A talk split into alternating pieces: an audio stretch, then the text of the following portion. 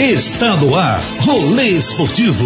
Um bate-papo descontraído e comentários de tudo que aconteceu no mundo dos esportes. Rolê Esportivo.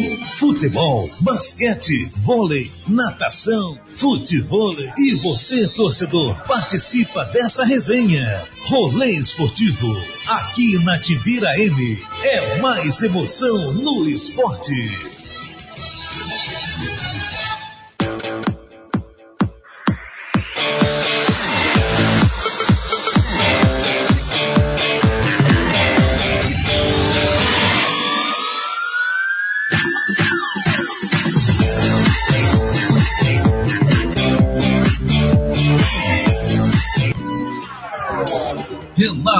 Júnior.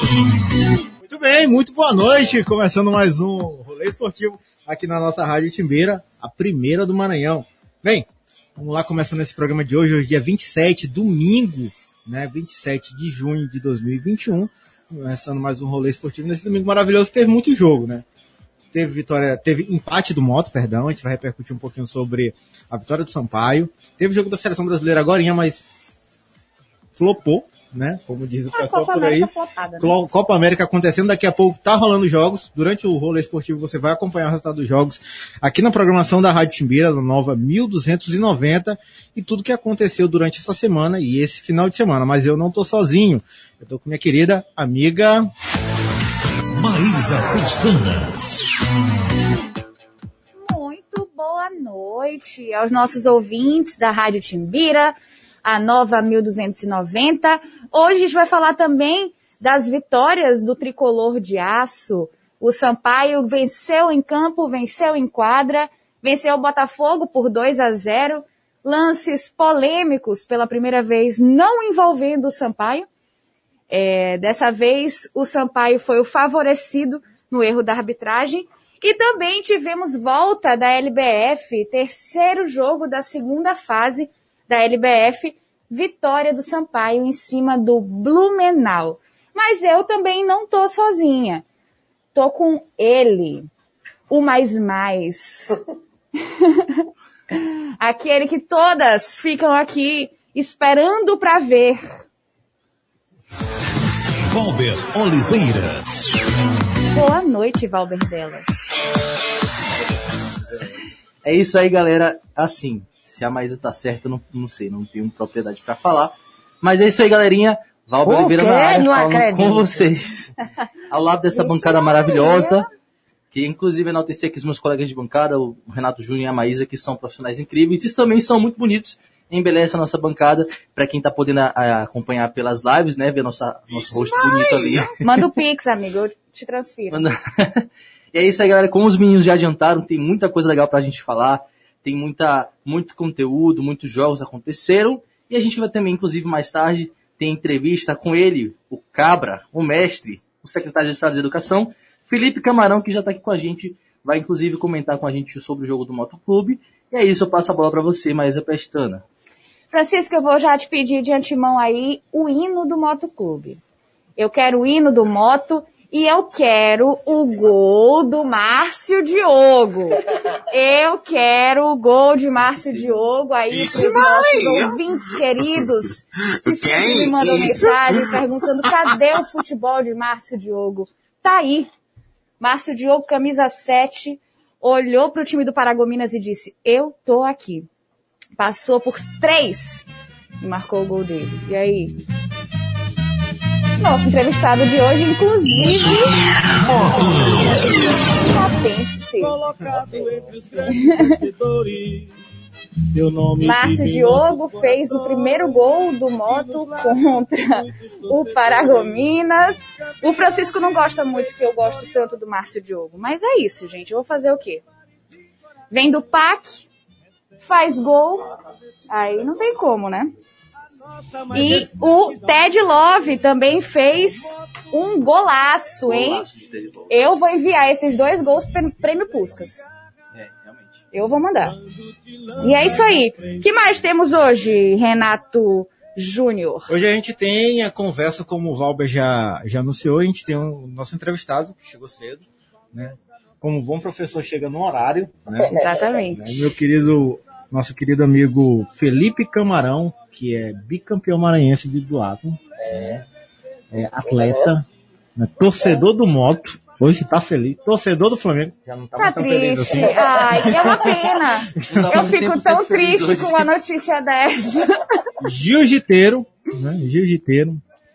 E diz que vai encarar outras modalidades aí pro futuro. A audiência tá Contanto cobrando. que não seja crossfit. Durante a semana eu recebi algumas, algumas mensagens, algumas cobradas. Ah, vocês vão entrevistar o Felipe. Diga pra ele vir aqui. Lugares, enfim. Né? Tem... E também, por um acaso, né? É professor, professor universitário, né? E também é secretário estadual de educação. É isso aí. Meu querido Felipe, logo, logo, já aproveitando, já que você já está no meio da roda, né? Muito boa noite, seja muito bem-vindo ao Rolê Esportivo. Boa noite, Renatinho. Boa noite, Valdo. Boa noite, Maísa. Boa noite a todos os ouvintes da Rádio Timbira, todos que nos assistem também pelas redes sociais, que nos ouvem é, pelas redes sociais. Como foi dito aqui, eu estou hoje secretário. Mas eu ainda tenho, eu tenho um passado glorioso, viu? Glorioso no esporte, Renatinho. Tô um pouco parado, cara. Desde que eu tive Covid, eu dei uma parada, já tomei a primeira dose da vacina, graças a Deus. Vou tomar a segunda no dia 28 de julho, mas semana que vem eu já começo a treinar novamente. Eu atualmente, atualmente não, há poucos meses, eu estava treinando jiu-jitsu, como você falou, sou faixa marrom de jiu-jitsu.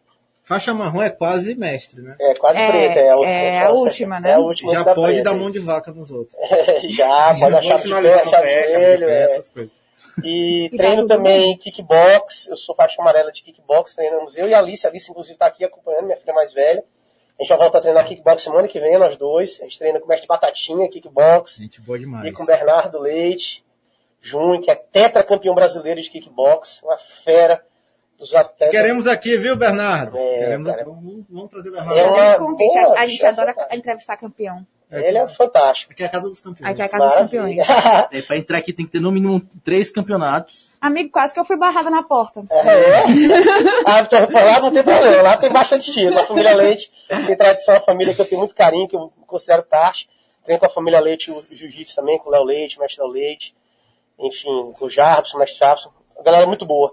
Mas lá atrás, lá atrás, Renatinho, eu já nadei muito também. Porque eu já contei muito azulejo. Pois é, né? Eu Isso é queria... uma tense, viu? A gente queria saber disso, mas a gente vai saber disso já já. Mas antes, a gente vai falar, já que falou que tu é motense, a Maísa fez o jogo do moto hoje, né, Maísa? Fiz, fiz. As reportagens. Na verdade, estava cobrindo Paragominas, né? Mas torcendo pelo futebol maranhense de Márcio Diogo. Tinha uma de de ouro, né? De Márcio Diogo. Eu já, eu já falei, estava falando aqui na redação, que eu vou ter que virar motense, porque não vai ter jeito pra mim. Carlos Ferro, meu treinador, treinador preferido, treinador do moto agora.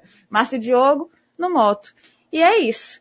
Não vai ter jeito. É bom que meu coração tem espaço para todos os times do Maranhão, então não vai ter problema nenhum. Mas falando sobre o- os times do Maranhão, tem uma notícia muito ruim aqui na, no Imperatriz. É, o, o Márcio Vinícius Castro Pinheiro, lateral esquerdo, sofreu um acidente de carro, um acidente automobilístico, está internado em estado grave no Hospital Municipal de Imperatriz. Então a gente queria deixar já todos os nossos pensamentos positivos, orações e desejos de melhoras para o atleta que sofreu um acidente aí logo depois do jogo contra o Juventude Samas que aconteceu nesse final de semana, no sábado, às quatro da tarde, lá no estádio Frei Epifânio. O atleta, infelizmente, sofreu esse acidente e está internado em estado grave aí, fazendo exames e esperando aí resultados para saber o que, tá, o que vai acontecer daqui para frente. E o clube do, do Imperatriz está acompanhando todo o caso, está aguardando mais informações também, mas fica aqui nosso, nossa, nossos desejos de melhora para o lateral esquerdo Vinícius. É verdade. Tudo bem. A gente lamenta muito, infelizmente, espera a pronta recuperação do jogador. Tá bom? São 20 horas e 16 minutos. Você pode participar com a gente através do nosso WhatsApp. É o 992326290. 992326290. Você pode também ligar para o 2108 6329. 2108 6329. Eu confesso para vocês que esse número está no automático. Porque eu nem sabia que eu lembrava. Eu também fiquei, fiquei pasmo aqui. Tá no automático. Enfim, pode participar com a gente. A gente está ao vivo no YouTube, em TV Timbira, com imagens, ali, ó, na tela ali, ó. Tá tirando ali, Felipe? Estamos ao vivo no YouTube. Você Realmente pode a vocês são bonitos, viu? Nós somos bonitos. Se alguém nos achar feio, esse alguém Não. está errado. Tá errado, Mas tá aqui, errado. durante tá essa errado. semana, algumas pessoas falaram que era pra man- pedir pra Felipe Camarão mandar um beijo, que era o crush delas aí fundamental. Daqui a pouco a gente manda os salves aí. Um beijo. é. Rapaz, Já me deixa encabulado nisso na Rapaz. entrevista. calma. Rapaz. Não vamos derrubar a audiência dessas pessoas agora, mas daqui a pouco a gente traz mais informações sobre o entrevistado. Tem que ter um momento. Acompanhe a gente pela TV Timbira no YouTube. Acompanhe a gente também pelo Facebook, facebook.com barra rádio.timbira. Também com imagens, né? A gente também está ao vivo lá pelo Twitter, né? No Twitter, lá pelo Periscope. Periscope. né? Você pode acompanhar a gente também por imagem, né? Em breve a gente vai estar ao vivo também na Twitch. Quem sabe jogando alguma coisa aqui, mas a gente vai estar ao vivo lá na Twitch. E amanhã, você sabe, E né? amanhã você, a gente já vai estar no, em todas as plataformas de podcast, onde você vai poder acompanhar o rolê esportivo on demand. Rolecast. Imagina o Felipe que está viajando pelo estado todo, pode ouvir o rolê esportivo durante toda a semana. Bom demais. Massa. Bom demais. Essa semana eu vou passar, vou viajar a semana toda. Segunda a sexta, rapaz. Sai daqui 5 horas da manhã, ou seja, já já. já já. E chegou ainda agora, né? E Cheguei na agora, cheguei 3 horas da tarde aqui em São Luís.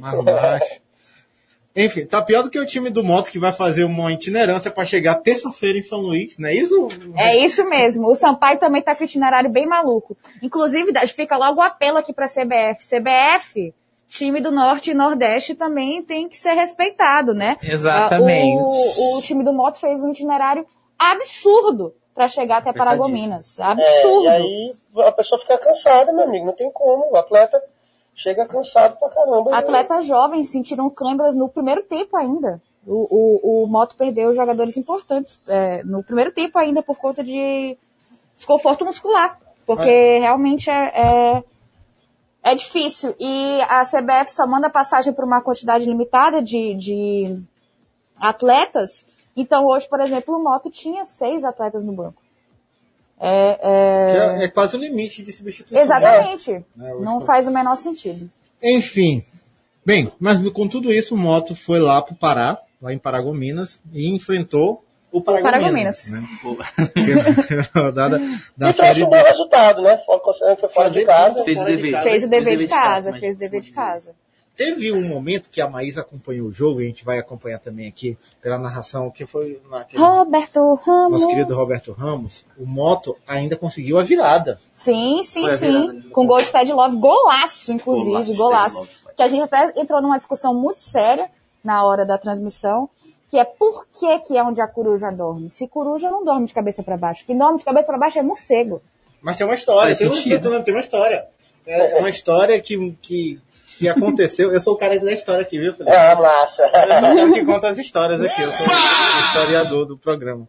Mas é porque teve um jogo, se eu não me engano foi no Rio de Janeiro, que uma coruja pousou no canto do trave, né? E, e aí ganhou destaque por conta disso na hora da transmissão, o narrador destacou que essa coruja está lá, estava lá, e daí então ficou essa... esse Lá onde a coruja lá dorme. onde a coruja dorme. Exatamente. É nativo também, então. Eu Nativa essa história não é também. cultura. Cultura, Isso não é aí. cultura. É Mas já fica aí, já vou repassar. Eu acompanhei pra o Campeonato galera. Carioca na década de 90, sabe? Quando o Vasco ainda jogava. Januário de Oliveira narrando. Oliveira e tal. E aí sempre. Sempre. Hoje em dia que a transmissão do futebol tá um pouco assim, diferente, mas antigamente os caras traziam um retrato histórico. Até o Adnet faz muita crítica, faz uma caricatura disso, né? Trazia os fatos históricos que levaram à etimologia do- dos fatos ali e dos jargões. Hoje não tem mais, cara, infelizmente. É, a Dinei, inclusive, botafoguense aí, né? Ilustre.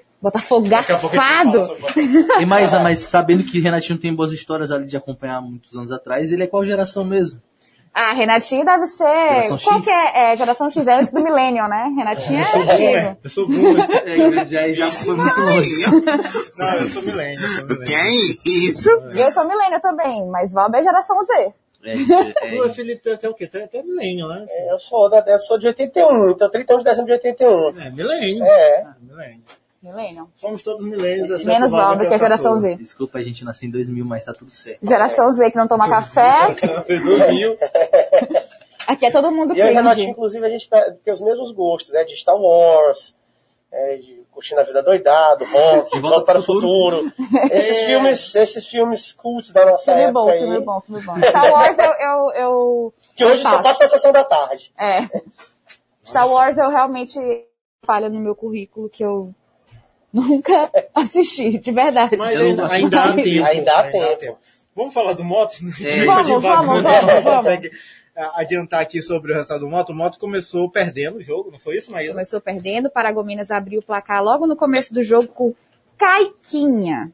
Caiquinha, que também marcou no Imperatriz, tá virando aí carrasco do- dos maranhenses. Hein? O Juventude Samas que se prepare, porque se o próximo segure. jogo do Paragominas é contra o Juventude Samas. Manda logo o recado aqui, Sama, segure a marimba, porque o negócio vai vir, É, vir se segure que Caiquinha tá aí. E aí depois o, o Motoclube empatou o jogo com ele, o homem, a lenda, a máquina. Márcio, Márcio Diogo fez uma fila de paraenses. Inclusive aqui, ó, chegou a notificação, começou o jogo importante. Ah, não, escalações disponíveis, Vasco e Brusque. Vamos ficar atentos a esse jogo também. Jogo, É. que, jogo que importa pro- também para os maranhenses que estão. Na verdade, só um maranhense, né? Só o Sampaio que está na Série B do Campeonato Brasileiro. Mas voltando ao jogo do Moto, ele, a lenda, o homem, a máquina, empatou o jogo com o Paragominas. é, e o Ted Love chegou a, a ampliar né, é, é, a vantagem, Virar o jogo, virar o jogo. mas a- a- o doce acabou cedo. É, Paulo Rangel, que Mas- é, foi artilheiro do Campeonato Paraense, essa, essa temporada do Campeonato Paraense, foi lá e deixou o dele. Segundo jogo só do Paulo Rangel no, pelo Paragominas, e já deixou o gol- o primeiro gol dele aí. Mas além de destacar também que ali entre o primeiro e o segundo tempo, o técnico, o, Ma- o Carlos Ferro, né? Isso. Ele fez umas mudanças ali dentro com própria- os próprios jogadores da, do time. Foi, ele Inclusive, fez uma um mudança de tática. liberdade, que Ele saiu do gol do Ted Love, né? Mas eles não conseguiram segurar a diferença do jogo. Eu acredito também que o, o, o Paragominas estava jogando em casa, não teve que passar por todo esse itinerário de viagem. É. Cansativo, prejudicial aí para os atletas. Teve- E aí, eu acho que teve vantagem também. Teve inclusive a relação a estreia, estreia jogador novo, né? O, acho que foi o Wallace Lima, o nome dele. O Wallace Lima estreou, Estreou hoje. A gente, hoje. a gente não esperava que ele fosse estrear hoje, porque acre- na verdade ele não tá essa com condição de jogo ainda. Ele não tá com condição de jogo, tá pesado. O professor Herado até destacou isso.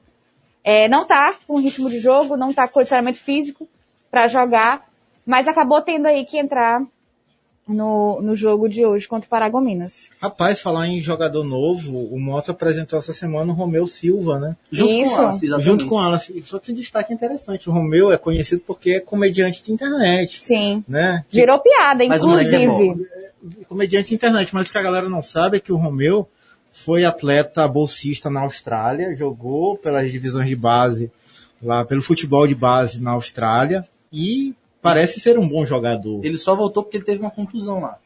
né? Agora eu não sei até que ponto isso ajuda o clube ou não, né? Será que o clube fez uma contratação midiática para fortalecer Sim. o marketing do clube? Foi o que o. Ou mesmo porque precisa de peças dentro do campo?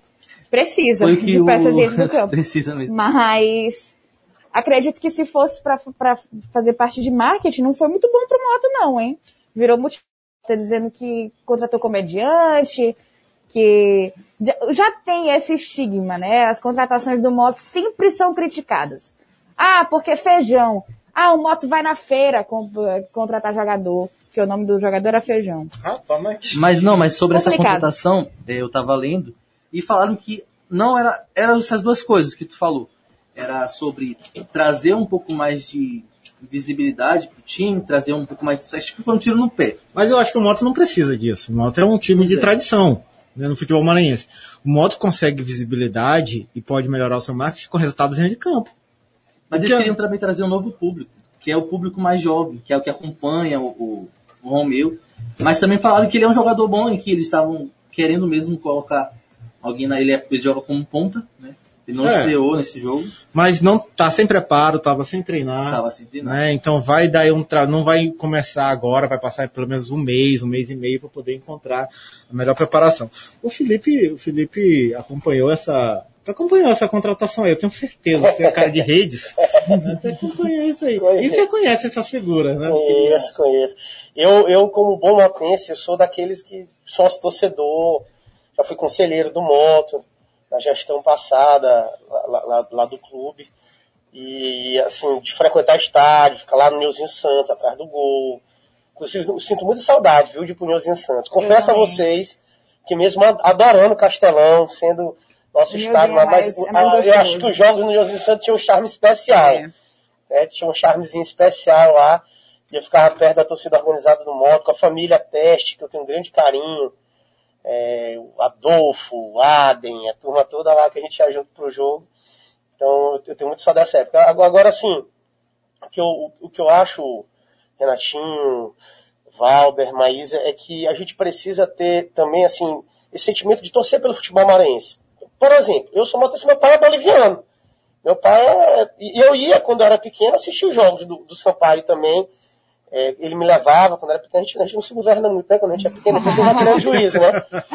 Por exemplo, papai Botafoguense já tentou fazer ser Botafoguense. Eu devo ter alguma foto perdida por aí, vestindo camisa do Botafogo. Minha mãe é vascaína, devo ter foto por aí perdida usando camisa do Vasco. Eu era, Aí quando eu criei juízo, eu fui flamenguista, eu era entendeu? vascaína do era vascaína. Juro, eu tinha a camisa do seten- centenário do Vasco.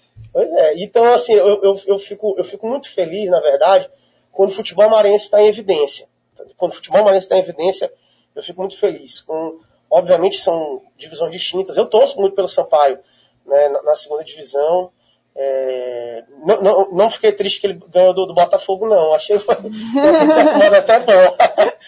É, porque se o Sampaio subir, vai jogar contra o Flamengo, então vamos o Flamengo vai jogar também. É bom demais, bom demais. Pra, Ou o Flamengo pode descer pra jogar Não, isso aí não, não, isso não acontece. Assim como eu quero que o Moto suba, suba Vai não! bons resultados. Vai não, vai não. Né? E, Renatinho, eu acho assim que o, o, o Moto hoje precisa de, ainda de uma melhor organização, mesmo profissional. É, é, basta a gente ver assim, por que, que o Sampaio hoje está nesse, já que a moda agora falar no futebol é patamar, né? A lá Bruno Henrique, por que, que o Sampaio está tá em outro patamar aqui no futebol maranhense e o Moto, o Maranhão, o Chico também não estão nessa, nessa pegada, dessa organização. Então eu acho que os outros times precisam ir atrás dessa profissionaliza- profissionalização, que alguns times é, começaram, por exemplo, antes até do Flamengo, São Paulo lá atrás, o Internacional lá atrás, e aí o Flamengo começou a imitar mesmo os times, começou a se tornar mais profissional, e eu acho que todos deveriam fazer isso, né? Hoje o futebol é uma máquina. O flamenguista tem que agradecer muito a Patrícia, viu? É, e, e o Bandeira de Melo também, que foram, fizeram boas gestões. É isso aí. Enfim, é é, verdade. mas tu falaste sobre o futebol do interior e sobre esse, esse trabalho de organização, a gente vê isso acontecer no Juventude Samas. O Exatamente. Juventude Maravilha. Samas Tem, tem, tem se preparado, tem montado, mesmo de forma muito humilde, mas tem se comportado com um grande profissionalismo. né? Isso aí. Desde do- do- das redes sociais até o campo, até o comportamento dos jogadores dentro de campo e extra-campo. Isso gera um pertencimento da minha cidade, agora falando do ponto de vista social, fantástico.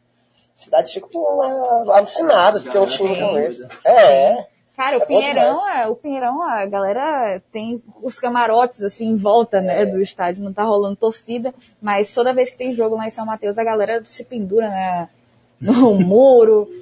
É, é, é- a cidade de São Mateus é, a- comprou mesmo o time, né? é um grande, quero mandar um grande abraço, inclusive, para o ex-prefeito Miltim, prefeito Ivo lá de São Mateus, que são grandes incentivadores. É o presidente do, do, do Juventude, né? O Miltinho. Maravilha. É, é uma ótima gestão mesmo. Mas a gente sabe que o problema do futebol maranhense é o mesmo no Mota, é o mesmo no Sampaio, é o mesmo no Juventude, que falta dinheiro, né? É. Falta é, investimento. Mas aí vem a história do torcedor, que é do profissionalismo. A gente tem alguns clubes no mundo, não, vamos restringir só o Brasil, mas no mundo. Tá, não vamos longe. No Nordeste, o Fortaleza hoje, o Fortaleza. O Fortaleza, parte da sua renda vem da torcida. É verdade. Vem da torcida. Eu vi o Flamengo nas últimas temporadas arrecadando dinheiro para pagar salário do jogador da torcida. O Vasco, quando caiu pela primeira vez na segunda divisão, fez uma campanha, uma campanha de sócio torcedor. E eu me lembro muito bem, eu me lembro O bem, sentimento não para. né? Eu me lembro muito bem que a gente, que o sócio torcedor tinha uma promoção que o sócio torcedor pagava cinco reais Bateu recorde, né, na época. Bateu recorde, né? Para pagar uma conta de uma dívida que tinha no estado, para poder ter o contrato da Eletrobras na Não época. precisa nem ir muito longe. Cara, o Moto faz várias feijoadas aí quando o time tá muito mal, sem dinheiro pra nada. Quem ajuda é a torcida também, comprando, fazendo fazendo parte do, do time mesmo. Enfim. Falando de moto, moto joga quando agora? Moto joga no sábado, se eu não me engano. Volta a jogar no sábado. aqui. Olha, eu tava, a gente tava falando sobre essa viagem, eu tava ouvindo aqui o nosso, nosso Daniel Amorim falando mais cedo, na, no extra jogo, é, no terceiro tempo aqui, como é o nome do... Tempo extra. Tempo extra. Prazer, Renatinho. É, prazer. que o moto vai sair de Paragominas para Belém, vai para Brasília, dormir em Brasília para vir para São Luís. Sabe como é que E chegar terça-feira aqui. Sabe como é que foi a chegada E se viesse de carro, ele chegava amanhã. Não, se viesse andando, chegava antes. Se viesse caminhando, É, já treinando, né? já vinha pronto. que louco. Olha, Renatinho, o Vinícius Prazeres, que é jornalista também, radialista lá do Educador, tá assistindo aqui o programa, disse que tá, tá aqui ao vivo assistindo a gente, mandou, pediu pra mandar um abraço aqui pra ele. Vinícius, um abraço pra você, viu, meu irmão? Abraço. A gente Abraço. aproveita e manda um abraço pra minha querida Mila Camões. Maravilhosa, Camões, um saudades, você. linda, lá de Atins. Ela tá em Atim, Tá né? em Atins, tá morando em curtindo a vida Atins. doidada. Curtindo a vida doidada. Olha, eu moro tá onde assim. vocês passam férias. Exatamente. Eu moro onde vocês passam férias. Cadê? Vai aparecer a Mila pra gente aqui. Ah, ele na vai nossa botar ali, vai imagem. passar na imagem. Tem o Manuel. Barros, o Carlos Teixeira, a gente vai já ler aqui a mensagem da galera. Tá certo? Bem, Felipe, Aí, ó, Mila aí, ó, saudade de vocês, ó. Linda, perfeita. joga quando? O Moto joga quando? Domingo, dia 4 de julho. Contra o Imperatriz. Eita, Jogão. Jogão. Jogão. Vai ser lá, Imperatriz, ou vai ser Vai aqui ser em São aqui. Em São Luís, né? fosse 4 de julho contra o 4. Brincadeira. Ai, ai, ai, ai, ai, É, galera. Ei, não vai rir muito, hein? Não vai rir muito. Essa aí foi cringe, né? Eu achei cringe, eu achei E olha cringe. que, e olha que ele é Jay-Z, né? Jay-Z, Geração Z. marido da Beyoncé. É, tipo isso. Também. Ai, gente, aqui é só comediante, todo mundo pronto pra jogar no monstro. Essa foi boa. Bem, vamos lá. São 20 horas e 34 minutos, a gente está aqui com o querido Felipe. E o Felipe, eu quero logo de pronto te perguntar, me conta um pouquinho dessa tua história de bicampeão maranhense de duato. Pronto. Né? Eu sei que a tua família, isso, isso é- o Brasil inteiro sabe, o mundo sabe, né? Que tua família tem uma tradição na natação, né? Tem a travessia que, que carrega o teu sobrenome, né? E, e tu vem numa família de esportista, né? Como foi esse negócio? Porque, como foi ser bicampeão de duato, né? Que que, na época, o que que tu pensava? E por que parou? Pronto. Olha só, a, a- a tradição veio realmente do meu avô, que eu carrego honrosamente o nome dele, nome Felipe Camarão, portanto, o nome dele era Felipe Reis Camarão, o meu é Felipe Costa Camarão, eu não sou neto, mas temos o mesmo nome, né, e, e o último sobrenome. E ele, quando não tinha ainda a Ponte São Francisco, que fica bem aqui, na frente da Rádio Timbira, que descendo a, a montanha russa, ali na frente do casino, não tinha aquela ponte, e ele morava desse lado aqui da cidade, lembrando que naquela época não tinha quase nada do outro lado da cidade. E aí ele ia nadando lá pro outro lado. Tá? Pulava aqui e ia nadando. E tinha um matador aqui, muita gente tinha medo de atravessar, porque tinha uns tubarões, porque tinha um matador ali, ali mais embaixo, ali no Anil, né? Lembrando que aqui é a foz do, do rio Anil. Ali, no Nil. Ali, menino. Vem aí, vem A aí. foz do rio e- bom maranhense. Vem aí. Vem aí. a galera tinha medo, aí ele nadava e tudo, e por isso que recarrega o nome dele, né? Não é meu, não é meu nome, viu, pessoal? O nome do meu avô, que antes da ponte, portanto, na década de 50, início da década de 60, ele já nadava aí, quando tinha ponte. Aí, quando meu pai também foi um grande atleta, papai foi bicampeão brasileiro de handebol pelo Maranhão. Primeiro título que o Maranhão ganhou como de campeonato brasileiro de handebol, foi da, da geração de papai, Luiz Fernando Figueiredo, entre outros. Depois papai foi técnico da seleção, foi presidente da, da federação e técnico da seleção maranhense de handebol, quando o Maranhão ganhou o segundo título, aí já era com o Tião, o famoso Tião, né, é, é, do handebol. E papai praticou várias modalidades, basquete, enfim, mas o handebol realmente foi o grande forte dele. E aí, quando a gente era pequeno, o papai começou a botar a gente na natação e tudo. E aí, o, na época, era o Chitão, foi técnico da seleção brasileira nas Olimpíadas de 88. Não era nem nascido, bebê. não, não Geração era nem gente. Eu tinha dois anos de idade. Pronto. 88? Não, eu tinha seis anos de O idade. Chitão era técnico de Rogério Romero. Rogério Romero, que foi campeão pan-americano Brava Costa, muito bem. O Chitão era técnico dele né, e foi para as Olimpíadas de 88. Depois disso, Oswaldo Teles, que é o dono Água, era presidente da Federação Maranhense de Natação e trouxe o Chitão para cá. E o Chitão veio e, e ficou. Então, naquele tempo, a, a, a, Lumar fez um clube, fez uma equipe forte de natação. E aí eu nadei na Lumar, nadei na Aquática depois, na, no Jaguarema. Aí a Duvel fez uma outra equipe forte, a gente, nadei na Duvel também. Eu, eu, o certo foi que eu comecei a treinar, treinar mesmo, com 8 para 9 anos. E comecei a competir aos 10. Né? Aos 10 anos eu já, já era atleta mesmo de competição. Para Norte Nordeste. E tive meu auge ali entre 14 e 16 anos, nas categorias infantil e juvenil, na época, né? Eu cheguei, Renato, eu fui da seleção maranhense de natação durante uns 5 ou 6 anos. É, eu sou bicampeão norte-nordeste de natação pela seleção maranhense. É, fui campeão maranhense é, várias vezes. Cheguei a ser primeiro lugar do ranking brasileiro, quando era infantil de 1.500 metros. Eu era fundista, né, nadava 1.500 metros é, disputei campeonatos brasileiros, enfim, nadei bastante, contei muito azulejo, como eu disse assim. Cheguei a treinar três vezes por dia. Certo? Eu ia antes da escola, na hora do almoço e depois à tarde, enfim, era, era, era atleta bem dedicado mesmo. E aí, cara, eu acho que. Aí, bom, quando, quando teve, chegou aqui uma época, já no final da década de 90, começou a ser introduzido o triatlo aqui no Maranhão. Inclusive hoje teve uma competição de Pois é. E aí a galera começou, a galera que nadava, então eles foram atrás de atletas que tinham uma boa resistência, e aí porque achavam que podiam aprender a correr e aprender a pedalar, que não é tão simples assim não, né? Não é, não é fácil. Tem tudo um... Tem todo um... São modalidades completamente distintas. Então fazer os três juntos realmente tem que ter um condicionamento bom, um treinamento específico. Mas aí a galera começou, muita gente foi, começou nessa época, os pioneiros do, do triatlon aqui.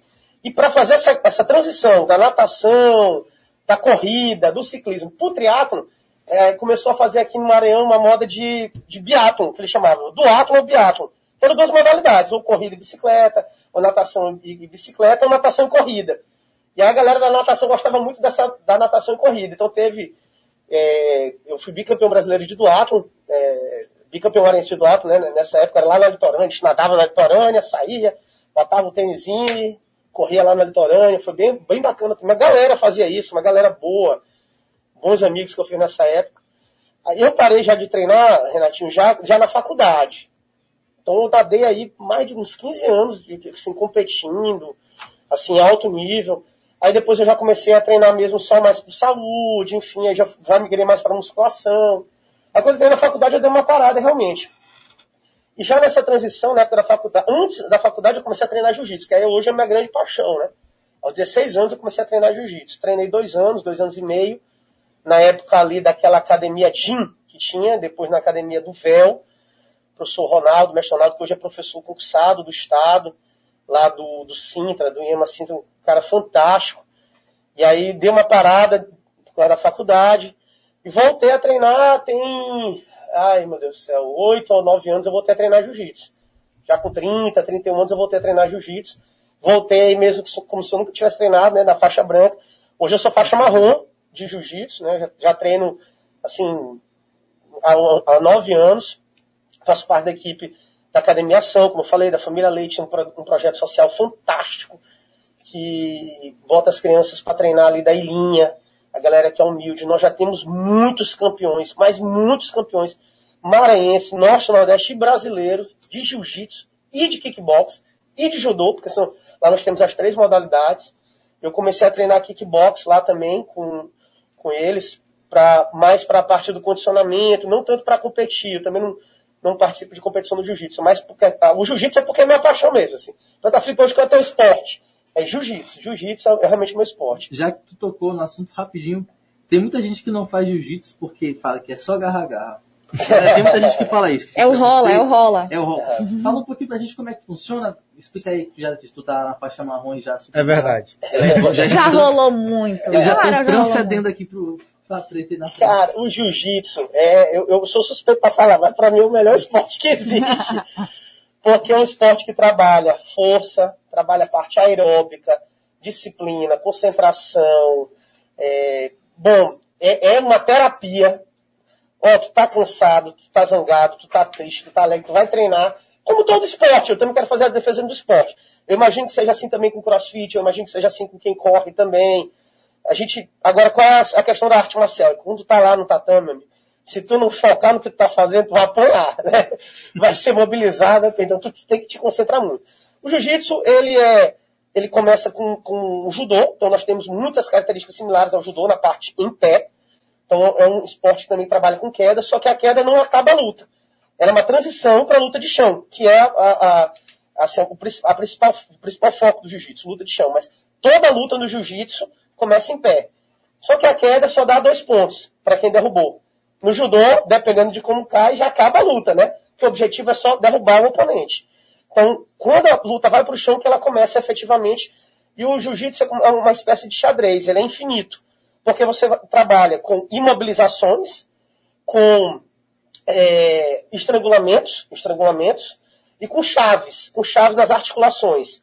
Então, agora o Renato falou, não sei se vocês repararam, mão de vaca, né? Uhum. Que é um tipo de chave Aí. no punho. Certo? é? Aqui no punho. É, E eu pensando outra coisa. no punho. É, pai, Certo. essa mão de vaca é foda mesmo. É, fogo. É, dá uma dorzinha Aí, leve. As chaves de braço, né? Que a gente chama de armlock, mas são chaves de braço. Joelho. Já Chave viu? de joelho, chave de perna, chave de pé. Então a gente trabalha com as articulações, certo? Imobilizações, estrangulamentos, com ou sem o kimono, que a gente chama de lapela, certo? Ou com o, o- a- o restante do kimono. E o objetivo no jiu-jitsu é finalizar. O que a gente chama de finalizar? É fazer com que o oponente desista da luta, dar os três tapinhas, Pedir pinico. pedir Matei, matei, matei, Pedir matei.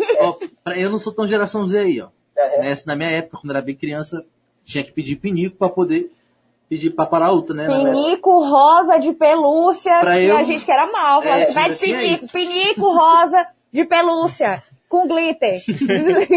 Agora, tu sabe qual é a grande, a, a grande, é assim, o que é bonito no jiu-jitsu? São duas coisas que eu vejo assim, são muito bonitas no jiu-jitsu. Primeiro, é um esporte extremamente democrático. Se a gente for ver os grandes campeões de jiu-jitsu, especialmente no Brasil, que nós somos o grande celeiro, são pessoas que vieram de origem humilde. Pessoas que são, assim, vieram da pobreza mesmo, da periferia, e que através do esporte venceram. Então, os grandes campeões do jiu-jitsu, inclusive nós temos vários vindo, por exemplo, do Amazonas, Tradição, Zé Aldo, Jacaré, vieram todos do, do- daqui, de Manaus, certo? Então, é uma tradição muito forte de meninos que vêm de projetos sociais serem hoje campeões, inclusive expoentes em outras modalidades, como é o caso do MMA, do UFC, Sim. por, por hipótese, né? Então, assim, a galera é muito democrático. Aí, meu amigo, não tem quem é rico, quem é pobre, quem é alto, quem é baixo, quem é gordo, quem é magro. Lá todo mundo no tatame tem as mesmas chances. E a outra beleza que eu vejo é que é um, é um esporte em que o mais fraco consegue ganhar do mais forte. É isso que eu ia falar. Isso que eu A democracia também se aplica nisso. né? É, é o princípio, porque o, o, o jiu-jitsu brasileiro, que é o Brasileiro, Brazilian Jiu-Jitsu, né? Que foi aprimorado por Hélio Grace, ele foi justamente, ele era um menino franzino, e ele foi aprimorando o jiu-jitsu japonês para técnicas em que ele, mais magro, mais baixo e mais fraco do que o oponente, ele ganhava. De quem era pesado, entendeu? Por isso que, a gente- por isso que lá no- a gente não pode botar soco, não vale dedo no, no olho, né? Existe uma ética, certo? Mas a gente trabalha com, com imobilizações que o mais fraco vence o mais forte.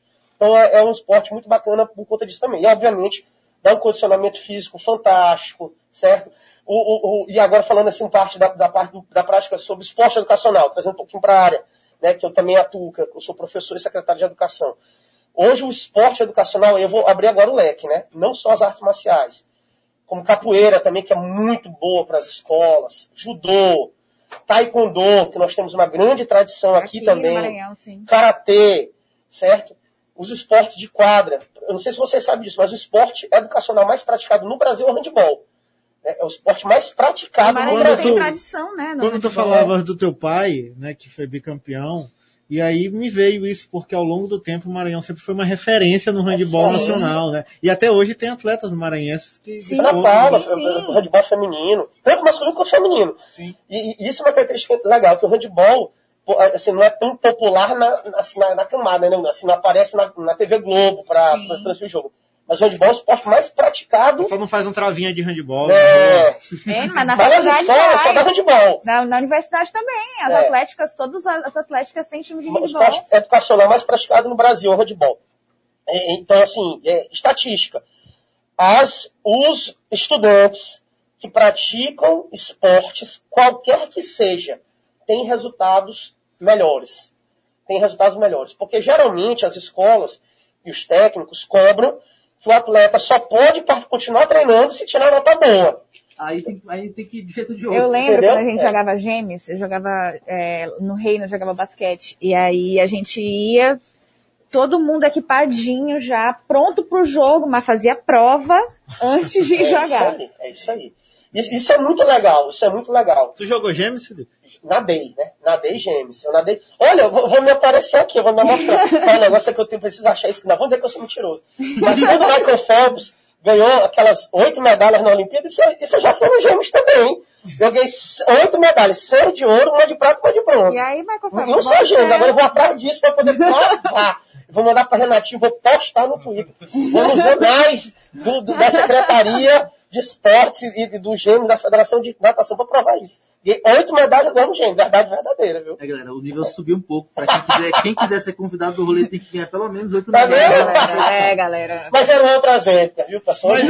Fazer isso. Me abriu aqui uma, uma dúvida, uma questão, uma provocação. confiando, Eu não gosto de usar essa buzzword, mas é, uma provocação aqui.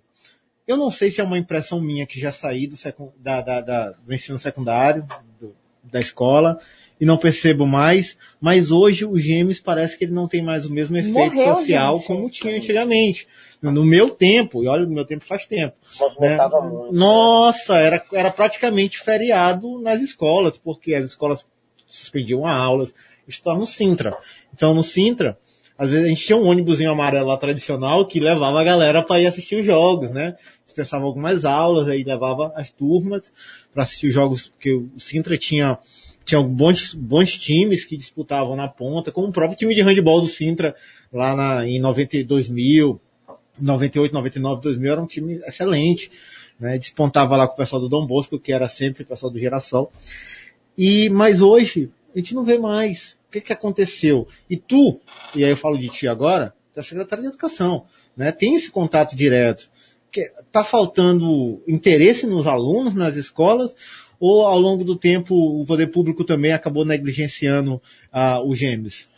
vou, vou, foi falando, foi, me vendo, foi me vindo à mente justamente a causa sobre isso. É, na nossa época, eu posso falar até de nós quatro que estamos aqui.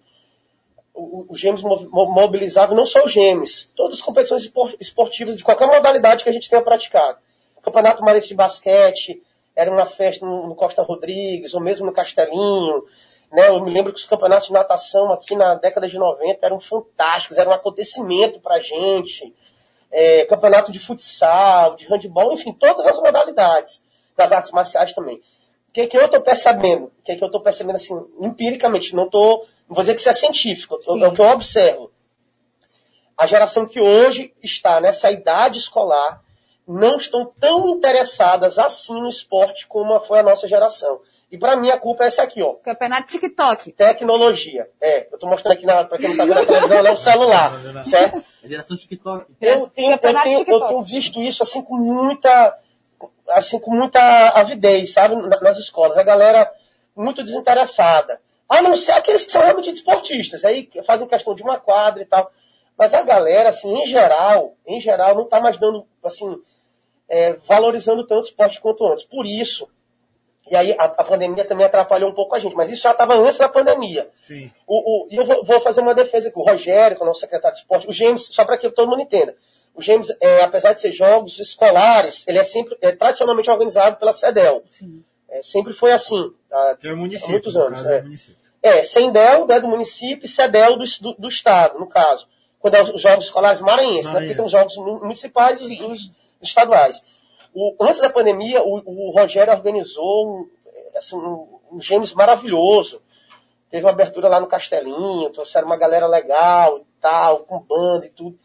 Cara, antes, da metade da- do evento, a galera já tinha ido toda embora, sabe? Assim, era uma coisa assim, muito massa, muito bacana que tinha acontecido. E eu percebi que a galera não estava muito interessada nisso, não. A galera tá interessada, estava interessada em outras coisas. Então, Renatinho, fica aqui um desafio. Não sei se para mim, porque eu vou ter que sair do governo junto com o governador Flávio Dino no início do próximo ano. Mas, assim, para quem vier depois de nós, o desafio de trazer de volta essa juventude para praticar esporte. Sair um pouquinho do mundo virtual é, e viver o mundo real, que eu acho que isso é interessante. E- E a- a- é, a gera- essa geração perdeu muito. Porque, assim, não só é, questão de saúde, mas a vivência no, no esporte é, é, competitivo, assim, esporte escolar, é era muito bom, era muito bom. Eu lembro, a rivalidade era muito Até boa. no interclasse. Gente, Até é, quando tinha confusão era bom, gente. Gente, a- a- o, o Reino era rival, assim, louco do Dom Bosco. E aí, quando ti- e a escola, as escolas praticamente são uma, uma na frente do outro, né? Então, quando ia se enfrentar, ia a gangue do Dom Bosco pro Reino, ou a gangue do, do Reino lá pro Dom Bosco. E aí era muito bom, a gente ia, e aí a- o Dom Bosco tinha até torcida organizada, a Mancha Vinho. Cara, era muito bom, tudo isso era muito bom. Era legal mesmo. Muito legal. E essa questão do incentivo a, a ter boas notas para você continuar é muito real. Não, não tinha ninguém que não tivesse boas notas que continuava. Costa Rodrigues lotado, coisa boa. Papai tem, papai tem muita saudade. Eu não, eu não pratiquei muito esporte de quadra, né? Esporte coletivo, como eu disse, a minha juventude, minha infância foi mais natação, esporte individual. Mas meu pai me conta histórias maravilhosas. Mas eu Uma- competi, ah, competi competição de judô lá no Costa Rodrigues. É, Ela fez tudo. cara, eu fiz até badminton, até badminton. agora eu vou dizer uma coisa pra vocês, tá? Que, assim, só pra, pra gente assim, fechar esse círculo aqui, esse círculo. Hoje, eu entendo, eu até vou escrever um artigo, fui provocado por um colega para falar, para escrever um artigo sobre o futuro dos estudantes pós-pandemia. E uma das coisas que eu vou falar, que eu falo aqui para vocês agora, é que o esporte e a cultura vão ter papéis fundamentais e decisivos para trazer o estudante de volta para a escola. Certo? Por quê? A gente fez uma pesquisa, Renatinho, para perguntar se a galera queria voltar para as aulas. No final do ano passado. A maioria não quis voltar. Estudante. Ainda não tinha chegado a segunda onda. E a gente perguntou por quê. Aí a galera respondeu que eles estavam desanimados. Então a galera tá desanimada, entendeu? Assim, desanimada com a vida, com tudo, porque, poxa, tem gente, Renatinho, que não conheceu as escolas, a sua escola digna, seu IEMA, sua escola de tempo integral, que tem uma quadra massa, que tem vestiário, que tem uma sala de aula climatizada, porque a galera tá no primeiro ou no segundo ano. E a gente tá quase um ano e meio com as escolas fechadas, entendeu? Então é até compreensível, de certo modo, esse desânimo. Então que- como é que a gente vai atrair essa galerinha de volta para a escola? Na minha opinião, além de oferecer uma boa aprendizagem, bom ensino, uma boa estrutura. Esporte e cultura. Começar a fazer atividades lúdicas para trazer a galera de volta. Devagarinho, olha, vamos fazer um aulão, vamos fazer uma gincana cultural, vamos fazer aqui um encontro, botar uma banda aqui para tocar para vocês, uma banda da escola, é a festa junina, Noite do pijama. é, Cara, é, é muito bom, o campeonato interclasse, Noite sabe? do pijama, tá? Pra galera largar de jogar Free Fire, né? Jogar, largar de Não, jogar mas eu acho que até pode. Jogar galera do Não, é CS, assim. Galera do CS, pode sim jogar Free Fire, tá? a gente trouxe aqui no, aqui no, no rolê a galera do CS, que eles são Campeões, campeões brasileiros de. Free Fire. Ah, Campeões sempre dos clubes, Um campeões detalhe dos clubes. interessante, só joga quem está devidamente matriculado na universidade aí, e que tem média boa. Ah, Aquela história. Vai aí achando que é só moleza. E que eles fazem parte de atléticas das universidades para jogar Free Fire. Então, talvez, como tu falaste que é, os jogos eletrônicos, a internet, as redes sociais têm desestimulado, pode trazer isso como A uma nosso favor. ferramenta. Novo patamar. Né? Um novo patamar. Outro Mas patamar, ferramenta- quarta-feira tem festa. É, em vez de você é, tentar estourar essa bolha, não digo nem, nem furar a bolha das redes sociais com esses jovens que estão se desvinculando dessas modalidades, você pode aumentar essa câmera de eco para que ela reverbere ali dentro do, do universo deles, né? Renatinho fala lindo, Quem é Renatinho de fala Free Fire lindo. vem pro Free Fire, quem é a galera da bola, vai pra bola. Até porque os jogos eletrônicos estão tendo muito destaque agora. Não, não, são, são esportes, são esportes eletrônicos, tudo bem. Agora, se a gente trouxer isso pro, pro, pra área educacional, isso que eu quero. exato. Quando eu falei esporte, cultura, e- eu sempre costumo dizer, a gente tem que trazer a tecnologia a nosso favor. Sim. A gente vai lutar contra a tecnologia, não tem como. Agora, o que a gente puder usar a nosso favor, fosse que faça um campeonato de Free Fire na escola. Sim. Usando o Wi-Fi da escola, que tem internet. Um intersala de Free? Fire. Intersala de Que Free tem, Fire. é, que, futebol eletrônico. Essa foi o interessado de Free Fire. Não, mas é porque Valber não jogou. Tá aí, ó. O problema é o Valber, que não jogou interclasses na escola dele. Não, intersala de Free Fire que eu tô falando. Inter, tu jogou interclasse, cara? Sim. Ah, Mas Se tinha o tu jogou de futebol, Tinha por que tu não pode jogar camisa, de mandava fazer Tinha camisa da que escola. combinou do Arsenal. É, é outra coisa aqui, Free Fire tem um raciocínio assim, fantástico, né? Nos jogos eletrônicos. Que é outra vertente que a gente tem tá- tentado introduzir as escolas através, por exemplo, do Rafael Leitão. Tem um projeto xadrez nas escolas, que nós já executamos três anos consecutivos. Esse ano não, não, não fizemos ainda por conta da pandemia. Mas o Nicolau tá lá de forma remota, dando as aulas de xadrez. e tal. Pronto. Porque isso estimula o raciocínio. Os jogos eletrônicos também podem estimular. O que, o que não pode fazer, até para me colocar direitinho aqui, é não pode é excluir. Sim. A gente tem que incluir. Colocar esse esporte junto com a educação. A cultura junto com a educação. Acho que essa é a chave, né? É, porque se a pessoa ficar isolada, não, não vou pra escola não, quero ficar, ficar só viciada aqui no videogame, no, no celular. Aí, aí já é ruim, né? Já é ruim. Bem, é, a gente vai, eu vou já já liberar o Felipe porque ele vai viajar daqui a pouquinho, né? Só que a gente vai no intervalo de um minuto, vai ser rapidinho nesse intervalo. Na volta a gente já volta com o Felipe falando mais um pouquinho sobre essa história e ele vai falar pra gente aqui também um pouquinho sobre o seu futuro, né? O que, que ele vai fazer no futuro, se ele vai voltar aí nas categorias Masters para tentar adquirir mais oito medalhas. Ah, gente, eu acho importante fazer um, um- um lembrete aqui. Galera, negócio de crossfit, eles até citaram aqui. Não vai, é pirâmide, não entra. Vai jogar bola, vai jogar Cara, bola. A gente foi Ah, hoje, gente, né? Ela, ela é anti-crossfit, ela, ela é negacionista. Eu- intervalo a gente volta já já. Maísa Pestana. 9 e 2, aqui na Rua da Montanha Russa, voltamos com o nosso rolê esportivo. Vamos ler umas mensagens aqui, antes de voltar à nossa conversa maravilhosa com o Felipe Camarão. É, Raimundo Pinto mandou mensagem, tô ligado no rolê esportivo. O Manuel Barros mandou aqui uma mensagem bem boa. Agora, atenção aí, diretor-geral da rádio, Robson Paz, ouvindo o rolê esportivo como faço todo domingo. Parabéns, pessoal. Contratem esse grande comentarista, Felipe Camarão. É, Já fica aí a dica. É, Já sabemos que não podemos trazer mais Felipe pra cá, porque senão a gente fica desempregado. Ó, vai meu emprego indo embora.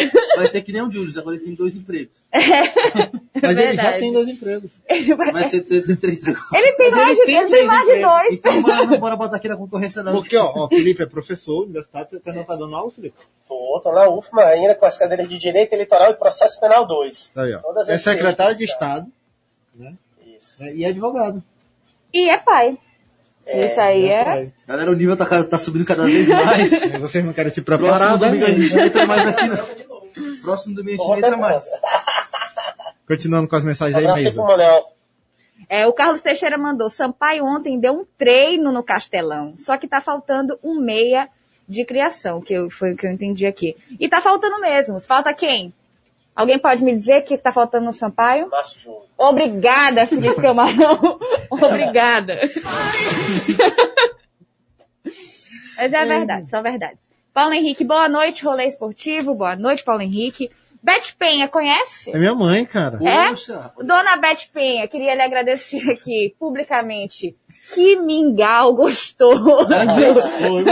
Mingau top, viu, dona Beth? Olha, Minha parabéns. mãe, minha mãe, minha mãe é dona do melhor filho do... Oh, não, perdão. Ah, peraí, peraí. Peraí, Minha todo mundo mãe. sabe que o dono do melhor filho é minha mãe. Minha No mãe, caso é meu irmão que é o minha mãe é dona do melhor mocotó do Maranhão, cara. Melhor do mocotó do Maranhão, assim, ó. Mocotó... Gosta de mocotó, não é? Rapaz, três- é, tá tem que doido, experimentar. demais, meu Maísa não gosta de mocotó, assim. Eu não gosto nem do cheiro. Cara, o mocotó que O quê? faz- Não acredito. é, pode me cancelar, Não acreditar. Peraí, dona Beth cancelar. nasceu em Tocantins? Qualquer coisa me não, bota no paredão. Mamãe é da, mamãe é de Viana, aquela A região. única coisa que eu não Ah, gosto é de salada. Viana, de Viana, de Salada que Viana. tu não gosta, né? Salada que eu não gosto. É isso, rapaz. Almira é minha mãe, E é aí? minha mãe. Rapaz, olha aqui, ó, mamãe já tá de olho no mingau. Almira Pestana, eu quero mingau. Olha aí, as mães A todas. gente vai fazer, a gente vai fazer esse intercâmbio de mães aqui. Bem, e aí um mamãe faz, mães. mamãe até mandou uma mensagem dizendo aqui que ela foi, que ela, a gente tá falando sobre os gêmeos, e ela jogou vôlei na época, na época dela. Faz um pouco de tempo. Pelo Rosa Castro. Olha, ó. Rosa Rapaz. Castro, é antigo, né? Nacional. E ela mandou aqui mensagem aqui no meu WhatsApp, ela dizendo assim, olha filho, eu fui porta-bandeira nas aberturas do Gêmeos nos anos 70. A minha mãe também era. Mamãe era ba- baliza, né? Que chama. Sim, mamãe sim. também era. Mamãe era. Rapaz, a gente tem que promover esse encontro aí de Tem, novo. tem. É verdade. E na seleção também era, eu preciso saber. A edição aqui de- da- da- das mães aqui do rolê. Tem aqui o- a mensagem da galera do Sampaio, a gente vai daqui a pouco trazer essas mensagens quando a gente for falar sobre o jogo do Sampaio. Sim, a gente vai falar. Vai, calma, galera. Vai ter todo um bloco, especialmente pra essa vitória maravilhosa do time do Nordeste em cima do Botafogo. Do Rio, Eu né? tava botando nada. Glorioso! Estrela solitária. Enfim, né? Bem, são 21 horas e 7 minutos. A gente tem mensagem no WhatsApp, daqui a pouquinho a gente vai trazer essas mensagens também. Tem mensagem boa aí, meu querido? Tem, deixa, eu- ah, tá aqui, ó. Tem aqui mensagem do professor Castelo Branco, né? Lá do João Paulo. Lá do João Paulo, na audiência. Motense. Tem mensagem do, cadê? Esse aí eu acho que eu não tenho. Esse... As mensagens escritas. Ah, É, escritas, Mila, professor Castelo Branco, tem aqui o professor Jorge Coutinho. Jorge Coutinho, lá da Madre Deus, mandando um abraço pra ti, viu, Opa, Felipe? Mandou um salve. Né? Tem o professor Bento, daqui a pouco a gente vai rolar aqui as mensagens de áudio, a gente manda já já é, essas mensagens. Tem aqui o, o, o Carlos Reis, ele diz o seguinte, que um dos problemas, eu vou resumir aqui, um dos problemas da, desse- da, da questão do esporte nas escolas é porque a matéria de educação física está muito teórica e estão perdendo a prática. Eu não sei se isso é verdade. Muito por conta do PCN, né? Que é o plano, não sei o que lá de educação nacional e que os esportes iriam acabar e a educação física ia ficar uma matéria teórica. Não sou contra a matéria teórica de educação física, mas que ela seja associada à prática. Não sei se... A se... gente, tem, a gente tem enfrentado isso já, garantir, enquanto o governador Flávio Dino e eu estivermos aqui no Comando da Educação, é, na Educação Básica do Maranhão, nós continuaremos a ter a educação física, filosofia, sociologia, artes, e a gente está também enfrentando isso, Renatinho, fazendo essas construções que todos nos acompanham aí, podem acompanhar nas redes sociais do governo, nas minhas redes, nas redes da SEDUC. A gente, todo mês, a gente tem inaugurado 20, 25 obras educacionais, entre elas muitas, mas muitas quadras esportivas, inclusive quadras cobertas, justamente para estimular isso. Espaços lúdicos, como a gente falou no bloco passado, de, é, de socialização, de prática desportiva, de prática cultural, espaços que servem para os alunos também. Aquela tática que a gente estava aqui conversando, né, de atrair o estudante para a escola, para vivenciar o mundo real e também encontrar um caminho de volta para a escola. Esse é o nosso principal objetivo. A gente que rodava por aí, não só na capital, mas nos interiores, era uma das grandes reclamações da, da comunidade estudantil.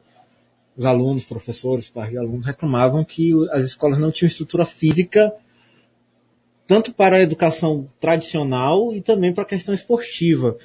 Como, como, como tem sido esse avanço, Felipe, tanto na, na estrutura física? A gente tem visto nas redes sociais, obviamente, né, um número crescente da, de construção de entrega de escolas dignas. Mas esses passos, eles estão acontecendo? Eles estão sendo entregues para as comunidades? É, a, a gente, é assim, é o básico. Viu? Mas assim, inaugura uma escola digna. O que é que tem? Como uma escola tem que ter o selo escola digna?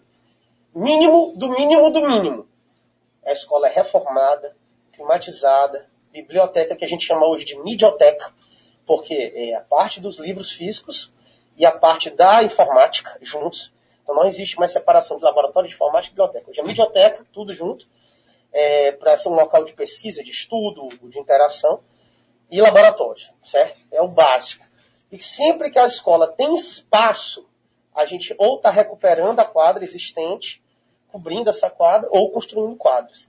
Então hoje nós já temos dentro do programa Escola Digna também esse eixo, né, de voltado à cultura e ao esporte educacional. A questão, é, antes da pandemia, era uma questão realmente de estímulo ao estudo, de incentivar a prática desportiva para melhorar o desempenho escolar. Esse era o principal objetivo, de manter saudável também. E hoje, além desses, como eu já disse aqui diversas vezes, de atrair aquela galerinha que está com saudade, né? Jogar uma bola, Bater uma jogar- pelada. bater uma pelada, jogar um vôlei, né? De dançar uma quadrilha. Rapaz, Eu nu- nunca imaginei que a gente ia ter tanta saudade dessas coisas simples, né? verdade. Dançar uma quadrilha, vamos bumba meu boi. Rapaz, eu, eu fui numa live agora, só para quebrar um pouquinho aqui o o assunto, eu fui numa live agora sexta-feira em Catu, uma live cultural. Obviamente estava com todos os protocolos de segurança. Pô, rapaz, eu fiquei do lado de um, de um boi, fazia tempo que eu não ficava. Eu fiquei feito uma bestada, até tirei foto. É, filmei, fotografei, então, rapaz, uma brincadeira é, de boi. Eu, eu tava falando tempo. ontem, tava falando ontem pra minha amiga que ano que vem, se tiver São João, eu vou sair no boi. Vou sair no boi. Ei, bora. Eu vou ser. Já tô pronta aqui, ó. Eu acho que vai ter fila, viu? Pois é, Felipe, e, bem, tu falaste mais cedo que tu, ano que vem, tu vai ter que se afastar, né? Por quê? Conta aqui pra gente, pros ouvintes do rolê esportivo. É um público diferente daquele que tu costuma frequentar nas rádios, né? A gente tá falando aqui com a galera que acompanha o esporte de forma mais ávida.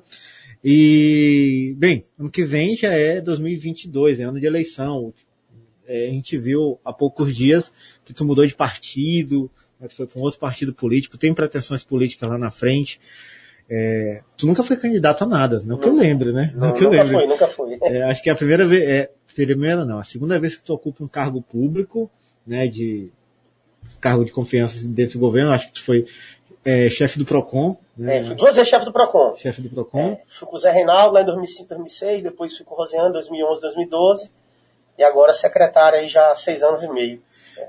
E sim, e como é que fica, como é que tá esse- esses planos para o futuro, uma vez que tu já anunciou aqui que tu vai se afastar lá na frente? É, até eu calculo que no dia 1 de abril, porque as eleições do ano que vem serão dia 2 de outubro. Então tem que se afastar seis meses antes, 2 de, 2 de abril é um sábado. Então, pelos meus gente tem que sair na sexta-feira, dia 1 de abril do ano que vem. Todos que serão candidatos dentro do governo, né? Que ocupa um cargo. Vamos botar dia 30 de março? Por aí. É, Primeiro de abril é uma data muito complicada. Já fiquei pensando que era mentira. É. Ele até parou pra pensar agora no comentativo. E eu, pela primeira Felipe vez, tive Camarão, coragem. nunca pra- me chamaram de mentiroso em rádio. Que é isso? Não, e eu pela primeira vez criei coragem. Realmente eu nunca fui candidato a nada. Eu me filiei a primeira vez a um partido político já, agora em 2018. É, foi uma conversa, uma orientação com o governador Flávio Dino, e agora, da mesma forma, mudei de partido. É um partido que eu já me alinho muito mais ideologicamente, concepção de política pública, de governo, enfim. É, e pretendo sair candidato, né? Pretendo ser, sou pré-candidato a deputado federal no ano que vem.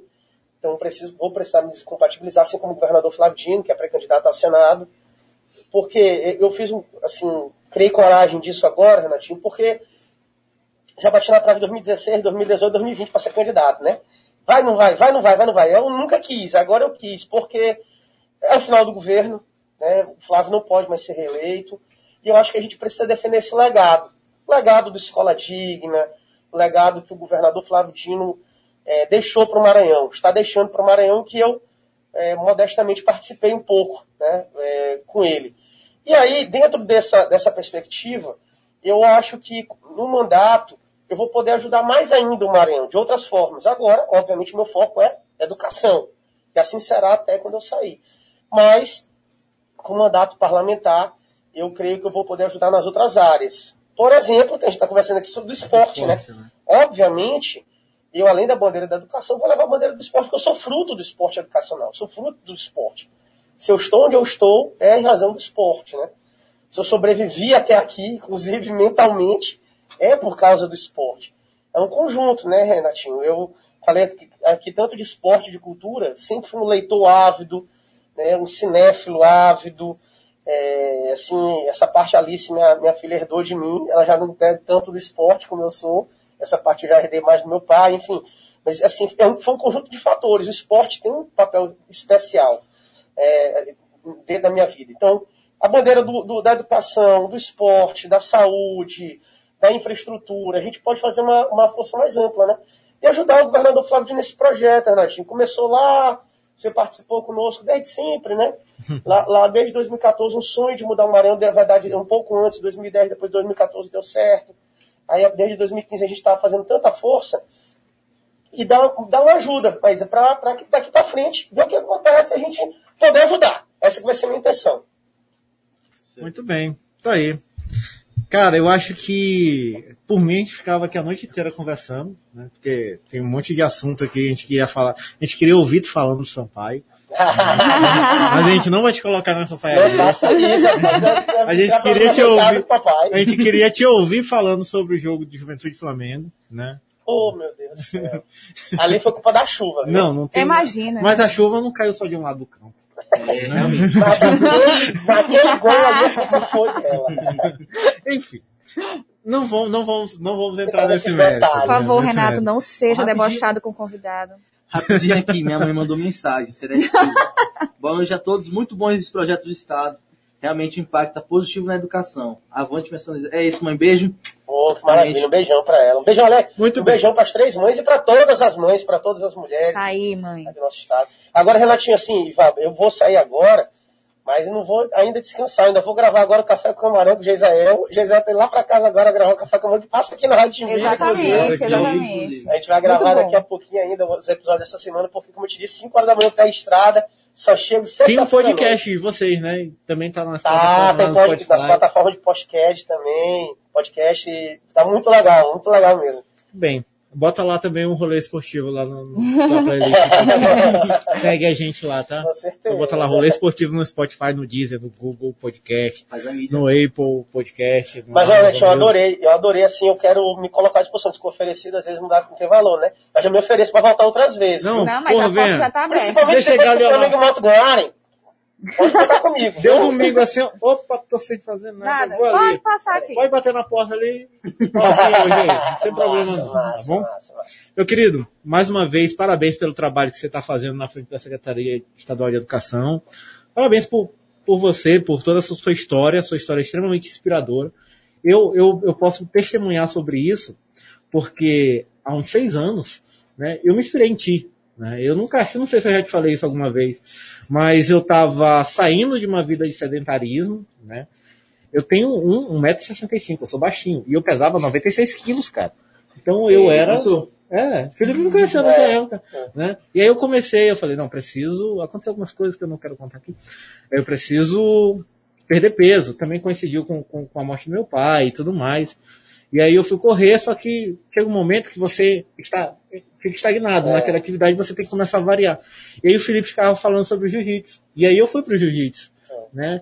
Por conta da, da, da indicação do Felipe, da, a, a, a- às vezes a gente não percebe, e aí às vezes a, a Maíta fica zoando comigo porque ela tem que olhar quando eu já corri, porque o dia dela só começa depois que eu corro. Mas isso é importante para outras pessoas, Com porque a gente Mas não você já me sabe. ensinou, Renato, que quando você pensa em se movimentar, você já aumenta o metabolismo, não é isso? Exatamente. Então eu penso muito. Cientificamente comprovado, sabe? Mas é, a desculpa é boa, né? É fantástica essa. Boa. O Renato treina e É mas porque- fica pensando em treinar. Eu fico não consigo- em Renato treinando, aí Eu eu, não consigo treino. refutar fatos científicos, então é complicado. De toda forma, Não é Felipe, terraplanista nem cloroquina, né? É, eu não consigo. Ela, ela me veio com dado científico, eu tenho que aceitar. É, de toda forma, meu querido, muito obrigado, muita sorte, que Deus te abençoe aí nessa tua jornada.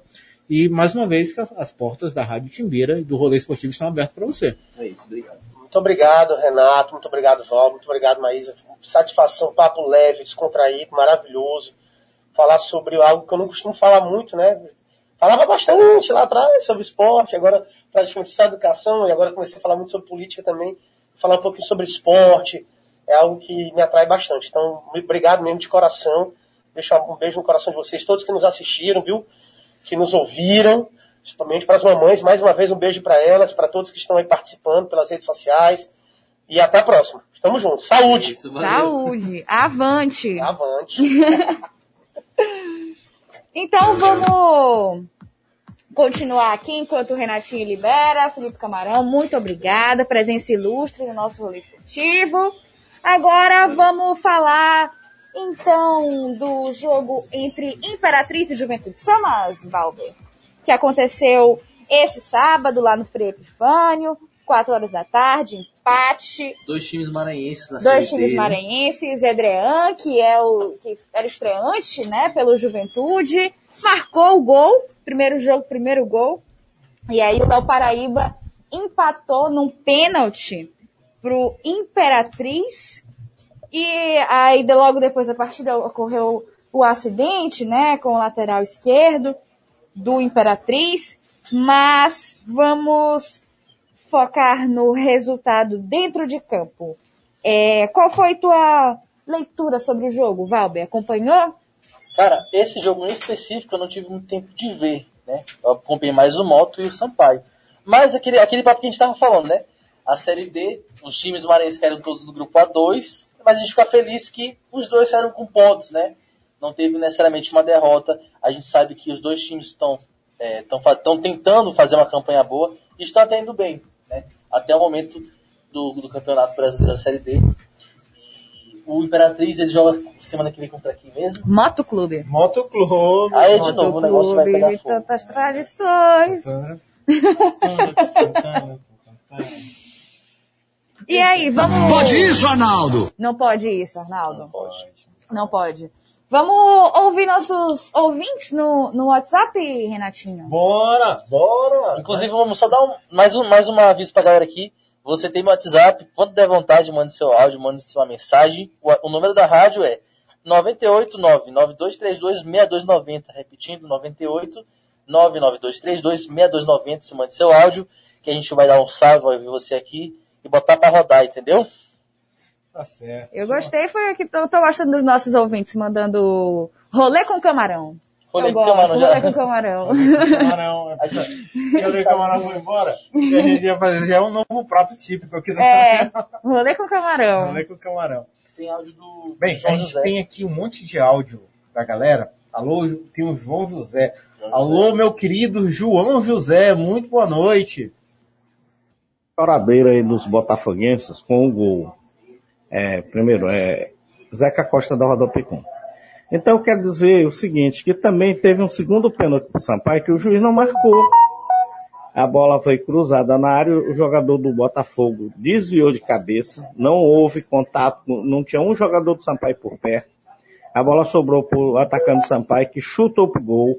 A bola bateu na- na- no bumbum do, do- do zagueiro do, do Botafogo e bateu na mão do zagueiro. Foi pênalti claro. A- o, o, a- o Premier repetiu esse lance para mais de cinco vezes. Então, pênalti legítimo que o juiz não, não marcou. E aí foi só o, o Botafogo que foi prejudicado, o Sampaio também foi. Então pronto. Elas por elas, então. né? Já já a gente vai comentar sobre isso aqui, né? É, reparação Bom, histórica, já gente. Reparação histórica. Não me senti nem um pouco mal. Nem um pouco mal. Vamos aqui pro Antônio Miguel. Alô, Antônio Miguel, meu querido. Boa noite.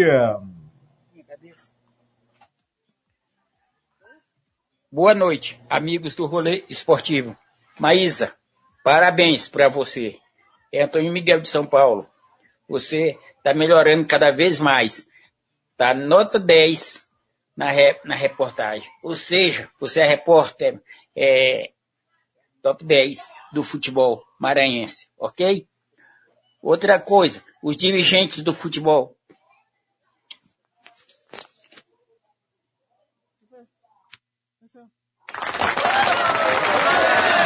Boa noite.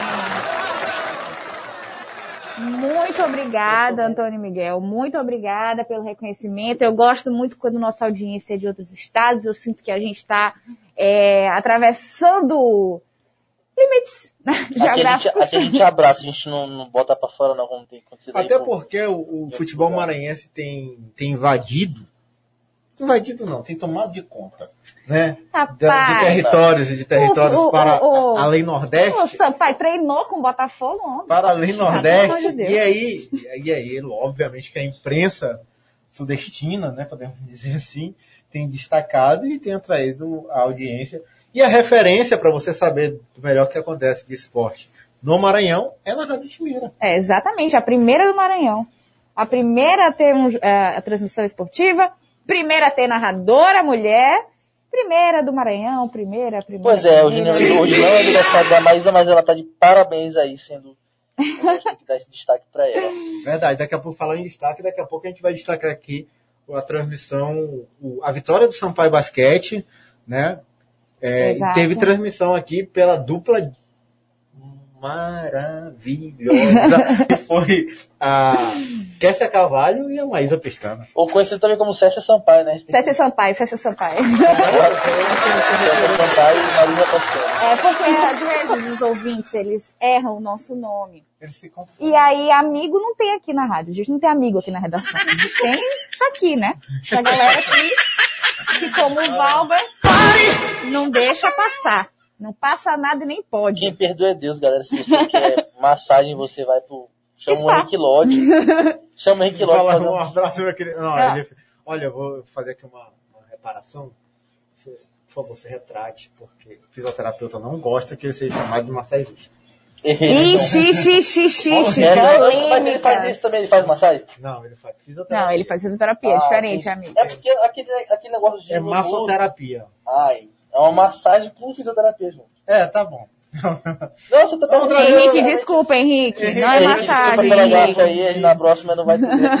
Não, mas brincando sim, tem a massagem, popularmente conhecido que é a massoterapia, que é a liberação miofascial, Tá certo. que é manipulação manual. É. Tá. Aquele rolinho do capeta. Não só ele, mas o mais conhecido é ele. Inclusive aí, Hen- Henrique Lote, fica aí aberto aí nos próximos. Né, Ah, verdade. Voltar, hein, Henrique Lote? Prometeu, prometeu. Falar nisso, mandar um abraço pro Henrique, hoje a gente treinou junto, hoje de manhã, a gente fez um treino de cross. A gente foi cobrado, né, Maísa? Tá Não, essa vergonha não deu pra minha Pra família. vocês aqui, ó, o que que aconteceu? O treino era em trio, então quantidades eram em trio, né? Era tipo 75 wall ball, 75 salto caixas, Desculpa, eu... A gente 75 não... agachamentos, e a gente fez em dupla.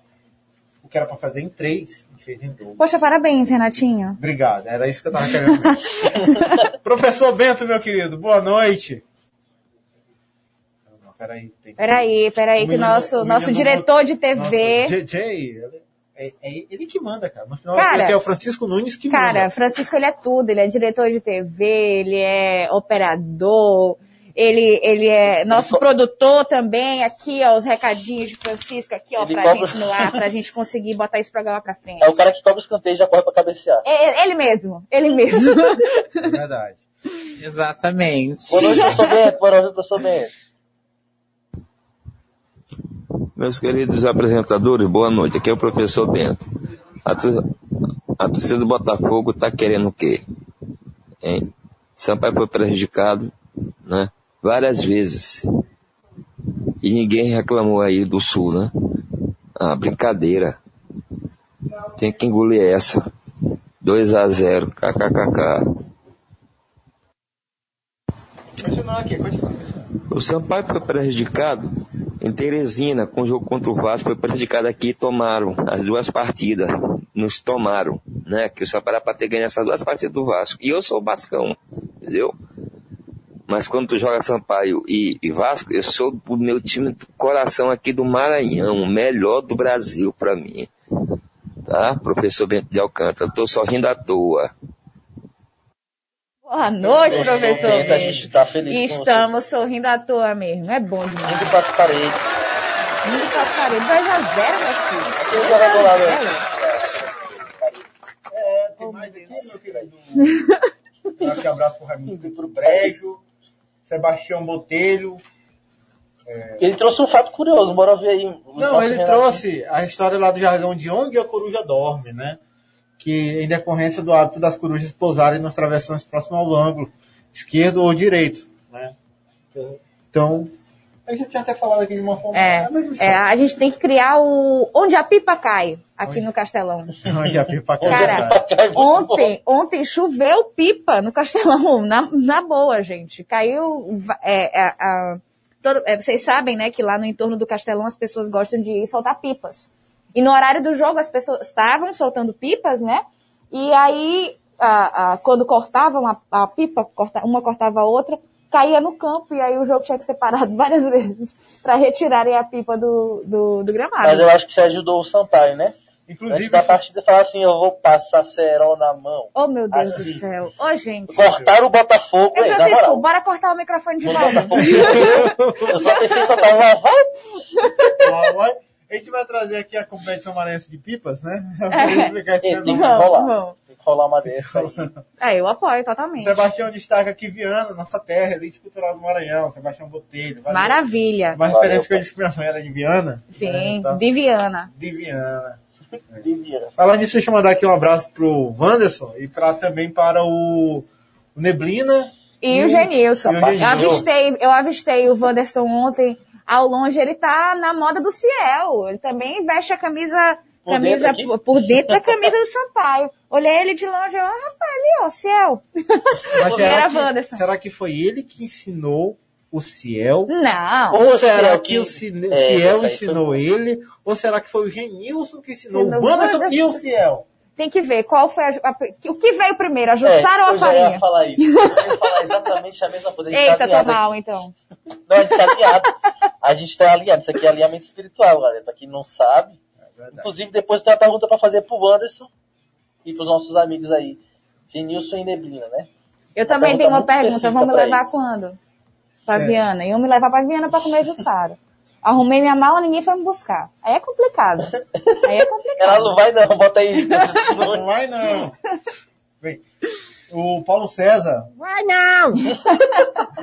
o Paulo César que mandou uma foto, olha, ele, fez, ele completou, ele fez aniversário. Então ele teve um bolo do Sampaio. Caraca, bolo lindo, massa, lindo, bonito lindo do mesmo. Sampaio. né? Parabéns, Paulo. Feliz aniversário Manda pra foto, ti, manda um pedaço, Paulo. Teve um pênalti não marcado. Gostaria de saber se vocês viram, analisaram a análise do Sport TV. Estava certo ao afirmar que não era para ser marcado. Bem, eu vi isso aqui.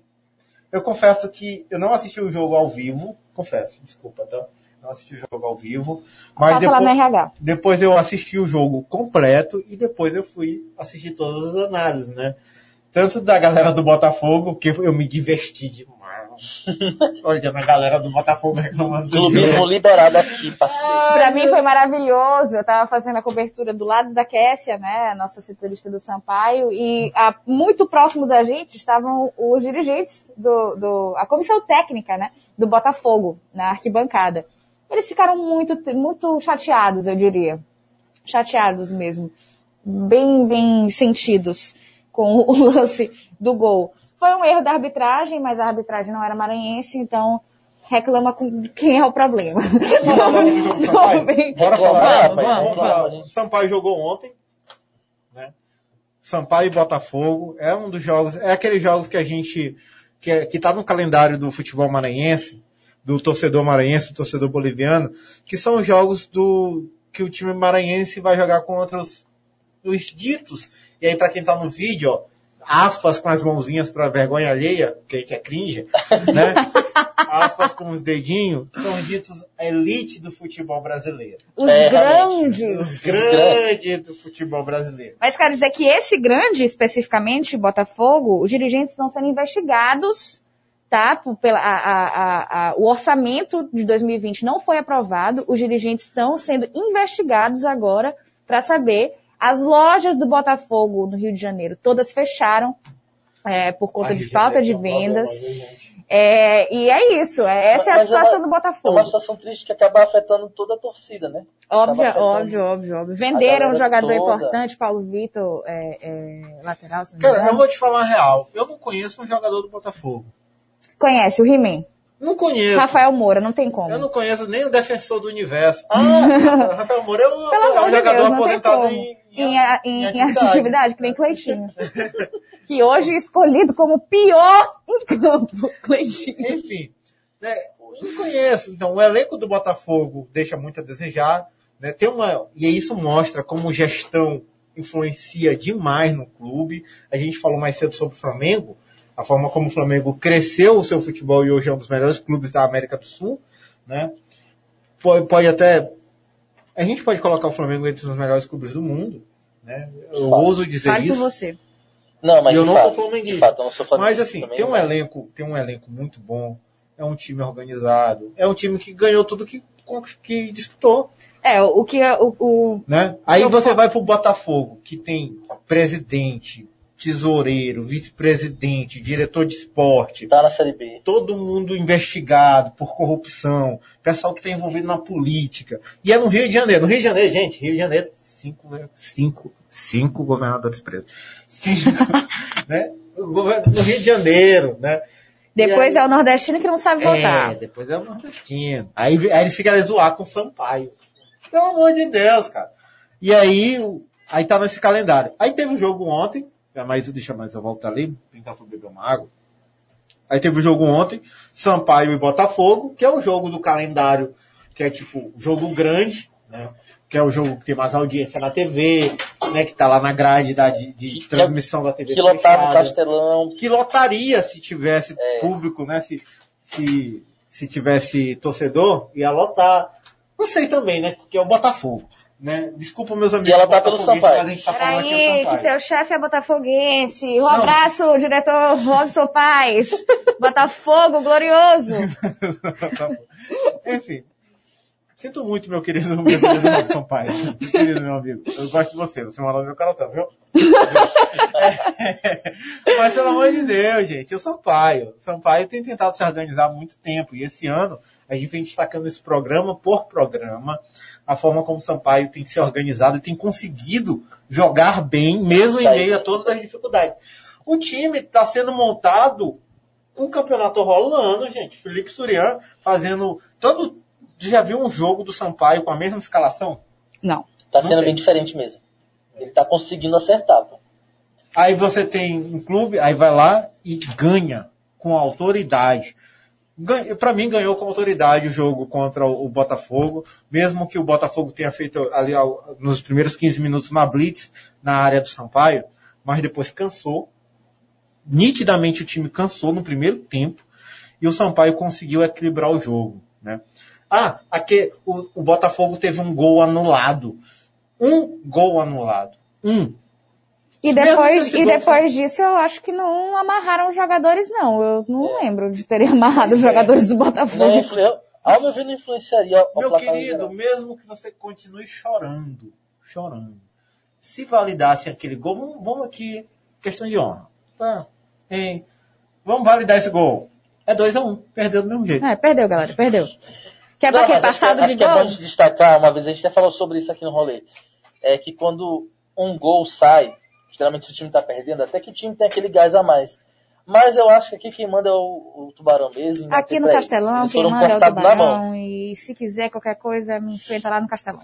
É, e aí tem lá na frente confrontos contra o Cruzeiro, Vasco da Gama. o Vasco da Gama, que tá jogando agora. Exatamente, vamos o ver. Brusque.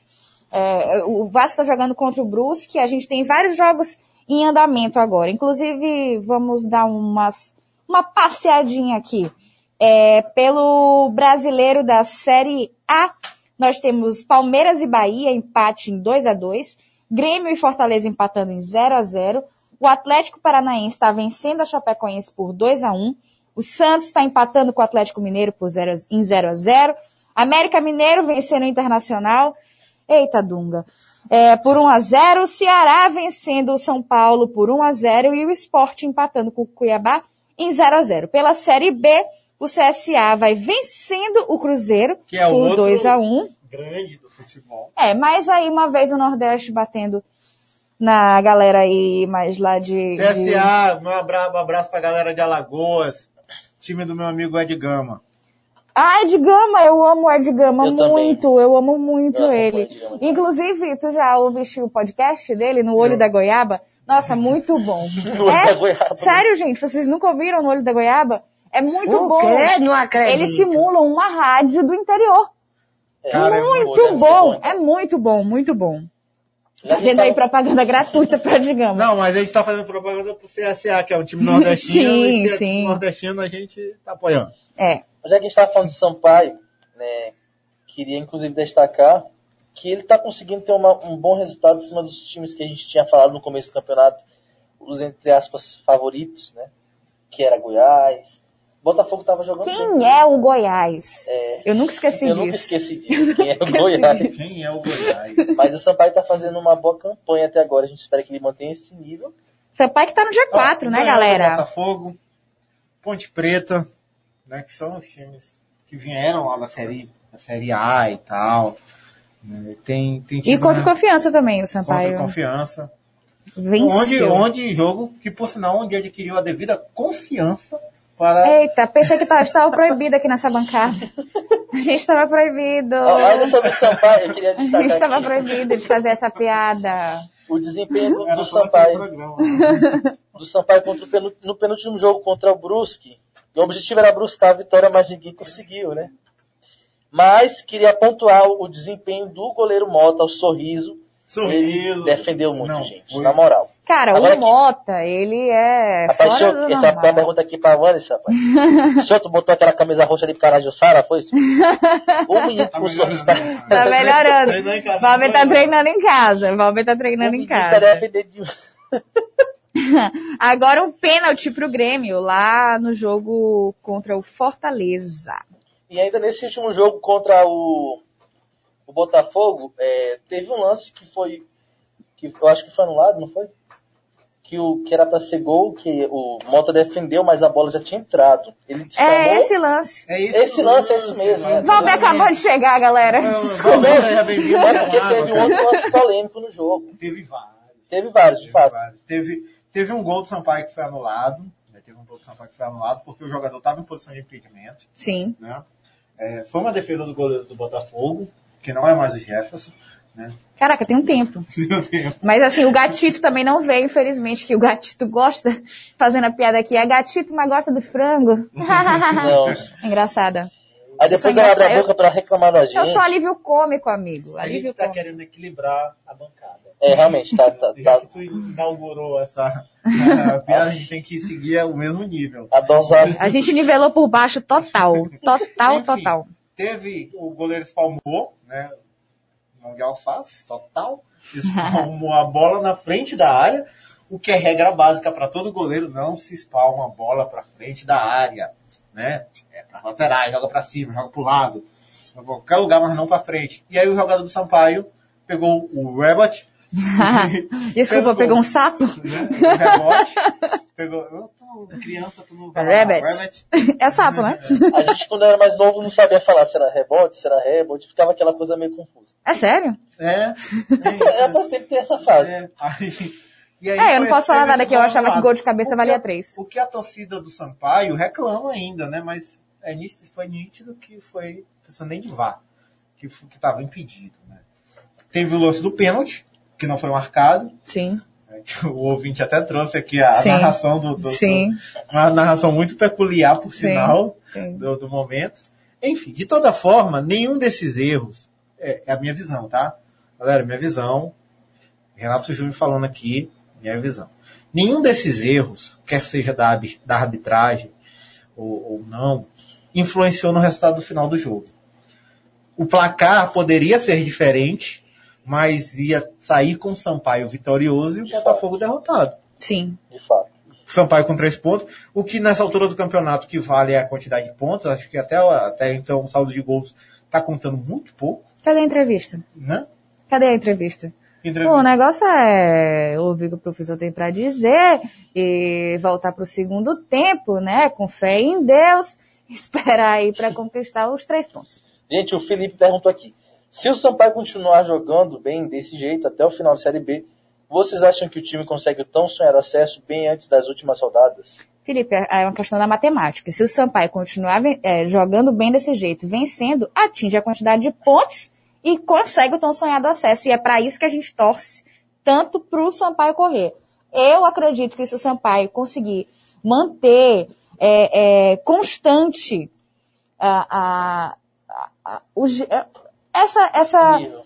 o nível, o, o volume de futebol, o volume de jogo, se conseguir manter pelo menos uma constância, as- óbvio que não dá para vencer todos os jogos, óbvio que o Sampaio é prejudicado por conta desses itinerários malucos da CBF, mas é, se o Sampaio continuar da maneira que tá, que já começou o campeonato melhor do que o ano passado, a tendência é que o, o Sampaio realmente consiga o acesso. Ah, se manter na Série B, eu não tenho dúvidas que o Sampaio vai conseguir. Isso Tem aí pra time, mim tem futebol, tem é, a permanência do Sampaio na Série B pra mim é uma certeza, mas eu torço pro acesso. Essa é a verdade. A gente torce pro acesso do Sampaio. E Felipe mandou pra gente também, Gabriel De Castro tá de férias ou não vai mais voltar a apresentar o rolê esportivo? Não, o De Castro não tá de férias não, mas também não vai voltar a apresentar o rolê esportivo. Mais perguntas? Muito bem, olha, tá aqui o índio, né? O índio lá do Barreto, ele mandou aqui pra ti, né, Maísa? Ele tem o ingresso do Sampaio e Botafogo, Campeonato Brasileiro da Série B, em 2010. Eu tenho o ingresso Sampaio e Vasco, é, também, é, na, na, na minha carteira. Vixe Maria! Tenho. Por que tu tem Sampaio e Vasco na tua carteira? Márcio Diogo sabe disso? Márcio Diogo me perdoaria completamente. E ela insiste em pedir a camisa do. do... Cara, aproveitar aqui esse momento, Não, mais um chama- momento. É, é tipo assim. Filemon. Filemon. Filemon. Filemon. Cara, gente, alguém que tenha contato, dirigentes do PAC, jogadores do. PAC, alguém, alguém, qualquer pessoa que souber como eu consigo adquirir uma camisa preta do PAC, por favor, me manda direct. Inclusive, falando em camisa, você já ganhou sua camisa do Sampaio. Inclusive, pode cobrar ao vivo aqui agora pro. pro Não, eu não, eu não vou Me cobrar. dê, babagem! Não vou cobrar o presidente Sérgio Frota. Acredito que deve ter acontecido alguma coisa, porque ele jamais deixaria de fazer essa entrega, né? Mesmo, presidente. É verdade. Então, certamente, quando a camisa estiver nas mãos de Sérgio Frota, estará logo aqui na Rua da Montanha Russa. Olha, o Samuel Rocha mandou aqui. Os melhores apresentadores do domingo à noite. Um abraço, nosso amigo Samuel Rocha. É completamente imparcial. É. Óbvio, Aqui, obviamente. se for time do Maranhão, Exatamente. Sampaio, Um. Mota, Imperatriz, Samas, o PAC, que é o Pinheiro Atlético É Clube, o que eu PAC, é acabei o de PAC, é descobrir o PAC, aqui. é o PAC. Eu tô tentando ver essa camisa aqui que mais tanta Pode abaixar, pode abaixar, que pode eu ainda não abaixar. encontrei, que eu quero... Tá aqui. Ah, ela é bonita mesmo. É, meu filho, tá pensando o quê? Tá pensando o quê?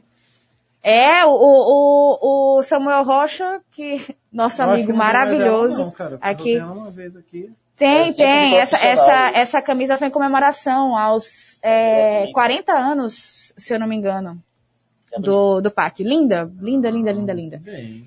Muito Búfalo da bonita. Baixada. Búfalo da Baixada. Prazer, Renato. Tá aí, ó. Presidente Filemon, por favor, presidente Filemon. Inclusive, presidente Filemon, queremos você aqui, viu? Por favor, é isso. É, vou- Vem aqui que a gente quer conversar, Cara, falar sobre o PAC. é isso. Os planos pro PAC. O PAC deve estar se preparando para a Copa FMF, que vai acontecer agora no segundo semestre. segundo semestre. Copa que dá vaga para os clubes competirem na Copa do Nordeste e Copa do Brasil. Exatamente. Tá certo? Então, fica... Isso é Campeonato Brasileiro da Série D. Mandar aqui um abraço para a nação boliviana daí de Itaituba. O Rony Carvalho tá ligado na Timbira. Maísa, mande um alô para a nação boliviana daqui de Itaituba. Um alô então para a nação boliviana. Muito bem, muito bem. A gente falou aqui um pouquinho sobre essa vitória do Sampaio, né? Você pode ficar à vontade, a torcida boliviana está aqui é, em polvorosa. Em E Polvorosa. com, com razão, a gente quer lamentar a torcida botafoguense né, pela derrota, mas aqui a gente é, é barrista. Aqui a, a gente é barrista. A gente é barrista e qualquer coisa me me encontra lá no Castelão. Qualquer, qualquer coisa sabe botar no castelão. No Castelão. Resolve no castelão. Deixa eu, deixa eu ver aqui o, é o Sargento Henrique. Sargento Henrique mandou, mandou aqui um áudio pra gente, vamos ver ele. Boa noite, Sargento Henrique. Salve. Boa noite, Maísa. Boa noite, Val. Boa noite, Júnior. Eu estou aqui boa noite, dando boa noite aqui e dizer que ontem foi uma grande vitória do Sampaio Correia. O Sampaio foi merecedor. Também os juízes várias vezes já tiraram vitórias do Sampaio, né? E ontem nós saímos compensados que nós fizemos dois gols, né? E o que está na dúvida é um gol. Então, já que damos um gol para ele, foi 2 a 1 um. Ainda com direito a gols anulados, gol impedido, que foi o gol do Sampaio, né? E pênalti não dado ao Sampaio Correia. Mas se Deus quiser, nós vamos chegar lá entre os 10, entendendo? O futuro pertence a Deus. E parabéns aí à bancada. Maísa, você está certo. O Márcio Diogo é um grande jogador, um excelente jogador. Márcio Diogo é um cara rodado, experiente e é craque de bola. Sargento Henrique aqui do Monte Castelo. Sou amigo do Márcio Diogo também. Gosto muito desse grande jogador. Sargento Henrique, Sargento Henrique, muito obrigada por compartilhar desse fato que é quem concorda respira. Queremos o Márcio Diogo aqui, viu, Márcio Diogo? Vou entrar em mereço, contato com o viu? Márcio Diogo. O Daniel Morim, inclusive, tem o contato, nosso setorista do Motoclube tem o contato do Márcio Diogo. Eu vou entrar pessoalmente. Eu mereço, viu? ficava vendo? Esse é ótimo. A gente, a, gente, a gente entrou em contato aqui com, com o Genilson, né, que fala, explica o que aconteceu com o goleiro do Sampaio. Tudo bem. Aquela minha, minha A sua perturbação. teoria, talvez ela tenha razão, viu, Valber? Eu. Se tiver razão, eu não sei. Oi, Renato, eu não sei se tu percebeu, senhor. Peraí, não, peraí, peraí. Peraí, peraí, que Oi, Renato oi, fica Renato, eu Não sei se tu percebeu, senhor. Os beijos Ô, rapaz. Ô, Renato fica. Ô, gente. Ô, peraí, peraí, não, peraí, eu vou mandar aqui. Manda pro- pro WhatsApp da rádio É que a gente, a gente É assim, reproduz daqui. Renato, Renatinho, ele é- ele fica botando no dois vezes. Ele é geração X, geração milênio, então ele tem muita dificuldade de, com as Imagina mandando um áudio sério pra Renato, falando de trabalho, e Renato ouvindo. É, pra, é proatividade. Não. Entendi, imagina. Ganha tempo. Vamos ver aqui o Genilson, que mandou mensagem pra... Oi, Genilson, boa noite, meu querido. Oi, Renato, eu não sei se tu percebeu, senhor. Os beijos de sorriso tava tudinho roxinho, senhor. Sorriso tomou 5 litros de Jussara antes de jogar, de sorriso. Aí agora, já que tu tomou 5 litros de Jussara, é, Neblina trouxe um peixe seco dali de Pinheiro, tu tá vendo? Neblina trouxe um peixe seco lá de Pinheiro, de ser sorriso. Tu não come muito porque tem um pouquinho de sal. A gente exagerou um pouquinho no sal. Aí sorriso pegou, senhor, comeu um, um pedacinho de peixe seco, senhor, com um punhado de farinha e jussara, senhor. O homem tava parecendo um paredão, senhor, não passava nem vento, senhor. Seu sorriso pegou até pensamento, senhor. Sensacional. É isso aí. Eu fiquei preocupado foi com a pressão arterial do goleiro do Sampaio depois desse peixe seco salgado. Ai, né? Mas gente. eu acho que não teve nada não. É maranhense, maranhense. Talvez essa, essa, essa euforia e esse, esse estado elétrico do goleiro do Sampaio pode ter sido um pico de, de pressão, né? Uma hipertensão. Hipertensão.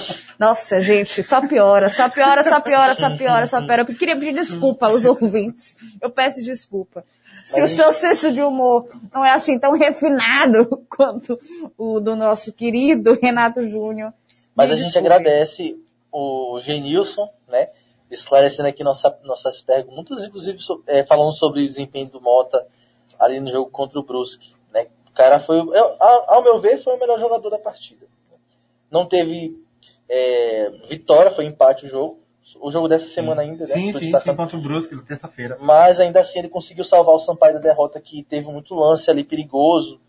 E graças ao Mota o Sampaio saiu Agora, com ponto. é, é um, tu, tu bem lembrou esse jogo contra o Brusque, que é um resultado interessante, inclusive o Brusque tá jogando agora contra o Contra o Vasco. Vasco. Tá no intervalo e o jogo tá 0 a 0 e, e para o Sampaio, diferente do que é pro Vasco, por exemplo, é mais complicado, porque ele praticamente atravessou o país para jogar numa região de clima, né, totalmente diferente, tá frio lá, né, é, você tem o estresse da viagem, aquilo que a gente está falando desde o começo do programa, que é, é algo que os times nordestinos, norte e nordeste, enfrentam, que são as, os translados para os jogos, né, um tempo curto, é, dois, três dias para você viajar, descansar e jogar. Não tem, não tem que aguente, cara. É, é cansativo. E a gente vive num país que tem extensão continental. Exatamente. É, tem até mudança de fuso horário dentro do, do país. Você sair do Nordeste, onde na sombra faz 40 graus, né, para ir jogar onde tá batendo 18 graus, cara. Meu amigo, não tem. A articulação grita, parceiro. A, a garganta seca. Seca. Aí já não basta enfrentar a diferença de clima também, de enfrentar todo o preconceito que acaba É verdade, ainda tem isso. Inclusive, respeita o Nordeste. Hoje o Sampaio venceu mais uma vez um time do Sul. Vencemos lá no Galegão. E é isso aí, tem que respeitar o Nordeste. Mas acho que a gente tem que até destacar isso aí, porque acaba ficando uma coisa exaustiva, né? Porque a gente fala sobre preconceito quase todo o programa, né? E a gente quer, a gente já falou que o resultado a gente mostra em campo, mas a gente também já falou sobre o desempenho dos times nordestinos na Copa do Brasil e acaba se tornando uma coisa chata, né? Todo, todo programa a gente tem que bater na mesma tecla. Parece que a galera não, come, não se toca ainda que o futebol tem que ser respeitado, os times têm que ser respeitados. Então você falar mal do, do por exemplo, do Sampaio Correia jogando contra o seu time do coração, ou, enfim, acaba sendo uma atitude anti-esportiva. E torcedor que é torcedor não faz isso, né? Ele tá ali para torcer pelo seu, para torcer pelo melhor e derrota acontece, vitória, melhor ainda. Eu acredito que não, é, é, isso vai além do âmbito do esporte. Fala sobre caráter, você é, é, diminuir alguém pelo lugar onde ela nasceu, pela cor de pele, pela orientação sexual, é, é, religião, qualquer que seja o motivo que você tem uma divergência com outra pessoa, isso não lhe dá o direito de diminuir aquela pessoa, é, é, diminuir o trabalho daquela pessoa, porque os jogadores de futebol são profissionais, eles estão lá trabalhando. Você chegar no seu local de trabalho e você sofrer xenofobia dentro do seu país, é muito complicado. É muito complicado, é uma realidade triste que a gente tem que passar ainda, infelizmente. Verdade. São 21 horas e 57 minutos. Intervalo? Rapidinho? Intervalo, intervalo, intervalo. Vai no intervalo e volta em um minuto. A gente volta já. São 22 horas e 1 minuto, 22 horas e 1 minuto de volta aqui na sua Rádio Chimbira. Este é o Rolê Esportivo, com você até às 11 da noite. Bem conhecido como 23 horas. 23 horas. 23 horas. A gente vai até as 23, tá certo? E você pode acompanhar a gente pelo seu radinho, por onde você está ouvindo agora, não sei. Mas pode continuar acompanhando a gente. A gente está também no YouTube, youtube.com.br TV Timbira, você acompanhar. E lá tem um negócio bem bacana, que você pode ficar atento quanto a isso.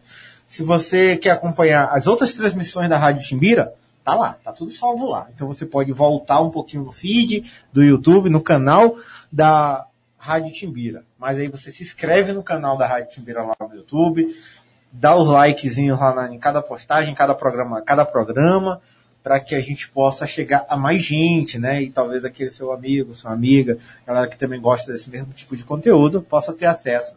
Né? Ajuda você, se ajuda, ajuda a gente, todo mundo sai ganhando no final dessa história. E aí você acompanha o rolê esportivo. Mas vamos supor que você está acompanhando agora o rolê esportivo e por, por questão de cansaço, você dormiu. Amanhã você pode continuar assistindo. Vai estar tá lá. Você pode botar. Teve um, um, ponto interessante, você quer rever a entrevista do secretário Felipe Camarão? Recomendo. Recomendo. Recomendo. Tá muito boa, bem interessante. Ah, mas o secretário de Estado. Cara, ah, eu tenho, deixa eu mandar aqui um abraço pro meu amigo Zóis. Meu amigo Zóis Gantizias, né? Inclusive eu quero parabenizar o Zóis. Alô, Zóis. Um abraço para você. Que ficou, foi, foi campeão nesse sábado. Campeão não, perdão, desculpa, não foi campeão não. Ele ficou em terceiro lugar, mas é. É, foi campeão. Campeão não, no terceiro pode. lugar. Campeão é. terceiro lugar. Na disputa pelo terceiro lugar, ele ganhou. Né? Se o Vasco ganhar título de vencer o Flamengo, de empatar com o Flamengo, quem o terceiro lugar ele é ótimo. em terceiro lugar, mas é importante porque é uma disputa acirrada no, nessa etapa do kart amador, né? Que aconteceu nesse sábado. Cara de ressaca foi lá Cara, Não, eu tava vendo aqui nosso retorno na televisão Sim. e enquanto tu tava falando, eu tava te olhando, te julgando muito. Mas Queria isso, pedir isso, desculpa. Isso, é, isso é situação normal, isso é cotidiano. Né? Isso é o cotidiano, não? Sim, sim, sim. Então, Zóis, um abraço para ti, parabéns pelo terceiro lugar no kart. A gente sabe as condições na qual você competiu. Então isso aumenta mais o seu mérito. Mandar um abraço para você por conta disso, tá certo? Então, o Zóis, ele disse assim, mas Renato, tu não ia mudar para um programa de esporte? Porque, para quem não sabe, eu estou vindo da, do, do, programa de jornalismo, né, da política, e a gente está aqui aventurando nessa jornada esportiva. Aventurando nada, gente, é porque Renato é muito modesto. Aí, a verdade é essa. E aí ele, e aí o cara vai lá e convida um secretário de Estado. Pois é, se você ouviu a entrevista, você entendeu a proposta do programa e da entrevista. Quando eu falei pro meu pai que Felipe Camarão ia vir para cá, eu pensei que ele fosse fazer algum tipo de pergunta, mas assim, por que Felipe Camarão? E papai foi na mesma hora, ele falou, ele tem um histórico na natação, é atleta e um tal. É, a família dele é ligada ao esporte. Pois é, isso é de conhecimento público. É, mas tudo isso é só para dizer que você pode acompanhar novamente lá no YouTube ou no Facebook. Porque a gente devaga Cara, a gente, a gente consegue, a gente dá uma volta, uma volta. É, atalha, atalha, atalha. Não, mas a gente tem três horas de programa, a gente fica talhando 10 Ah, não vou o atalhar não, não né? vou atalhar não. Qualquer coisa me bota no castelão. É... Eu vou já, já ler aqui as mensagens do Felipe, mas deixa eu antes mandar um abraço pro Rock Reg. Nossa, sempre, sempre ouvindo a gente. Rock Reg, saudações tricolores, Rock da Cidade Operária, assistindo pelo YouTube. O Rock é o nome dele? Eu não sei te dizer. Eu não sei te dizer. Eu sei que ele assiste. É, o- to- desde de, quando eu comecei a fazer o rolê esportivo, o Rock assiste todos os programas. Inclusive, ele tira prints da tela. Uhum. E aí ele faz umas montagens, umas edições muito legais. E Rock, E manda ele- uma mensagem no nosso WhatsApp, 992326290. 992326290. Tá passando aqui na tela, tá? Do YouTube. Tá passando na sua rua. O caminhão da, oh, da- do WhatsApp. Então você manda o WhatsApp pra gente, falando um pouquinho de você pra gente destacar um pouquinho melhor. Né? Sim, sim, sim. quer destaque, acho que ele tem uma loja de, de, de rock, não sei, não sei. É, ele tá falando aqui, tá assistindo lá na cidade operária. Um abraço para toda a galera da cidade operária e adjacência. Eu estive na cidade operária hoje, minha mãe, Dona Beth, mora na cidade operária. Dona do melhor mingau de São Luís. É, sensacional. Mentira, mãe. Tô Não, brincando, mentira não, tá? verdade. Tô brincando, Verdade. mãe. É, ela é disputa, é disputa acirrada. As duas e aí, morei muito tempo na operária. Nossa, corri muito beirada ali. Foi, menina? Não, até doida. Ave Maria. E aí, meus filhos moram na cidade operária. É, Cara, hoje eu vi uma foto de Renato com os filhos dele. viu, tu viste, tu viste? Cara, eu fiquei chocada, Renato. cara? Como assim tu tem filho de 17 anos, A cara? Bruna, a Bruna tem 17 anos. É, linda, inclusive. Bruna. Parabéns. Futuro esteticista e tal. O quê? Não acredito. Um abraço. Então, Rock, destaca aí. É, deixa eu mandar aqui um abraço pro Felipe. O Felipe tá dizendo aí, ó, seria legal quando chegasse no jogo decisivo de acesso dentro do Castelão, o presidente Sérgio Frota chamasse os cartoloucos. Que cartoloco? Cartoloco, sabe, não sabe quem é o Cartoloco? Cartoloco foi demitido, eu não lembro qual era a emissora que ele... Ele é jornalista, o Cartoloco, é ex-Fazenda, ex-participante da Fazenda. Sport TV, né? Ele foi demitido depois de fazer uma guerra com álcool em gel. Guerra com álcool em gel? no ar, ao vivo. Tipo assim, ó. Redação, quem tá Tá, acompanhando no. É, quem, não, quem tá acompanhando no, no YouTube pode ver. A gente consegue ver a imagem da nossa redação. Era o Cartoloco, estava na redação do Sport TV, como se fosse o Valber aqui passando, brigando de álcool em gel com um outro funcionário. Brincando, brigando. Brigando aqui, ó. O que rolou? Cartoloco, Ah, não. a guerra de álcool em gel. para cobrir a comemoração do time da torcida dentro e fora do estádio, né? É, Tomara que possa ter torcida. é a, a- a expectativa é que até o final do ano, que é quando vai acontecer a final do campeonato, Sim. né? A gente já possa ter retomado aí torcida. Abrindo, mas aqui, é- é o- abrindo aqui um parêntese. O acesso pode vir antes. É, mas o que Vai acontece? vir antes. Eu estava lendo Fé. hoje, infelizmente eu tenho que baixar o nível aqui do, do clima do programa, que está altura de versão a valer. Estava lendo hoje que alguns países, como Israel, como é, Reino Unido e até a Austrália, retomaram o- a obrigatoriedade do uso de máscaras em locais fechados por conta de uma nova variante da Covid A Delta, né? né? a Delta. A Delta, vocês conhecem a Delta, a gente conhece muito bem a Delta. A gente já foi familiarizado e apresentado para ela muito mais cedo do que todos eles esperavam. Aquela dos indianos, Sim. né? Inclusive, Você já agradeceu o indiano hoje? Inclusive, por estar o prefeito vacinado? Eduardo Braide, pode essas pracinhas novas aí que o Edvaldo deixou para terminar, pode batizar uma delas com o nome desse indiano aí que Por deixou favor, 300 por mil favor. doses aqui, deixou Gente, vocês já agradeceram ao indiano hoje? Eu é, deixar, inclusive, um agradecimento público. É, mas sim.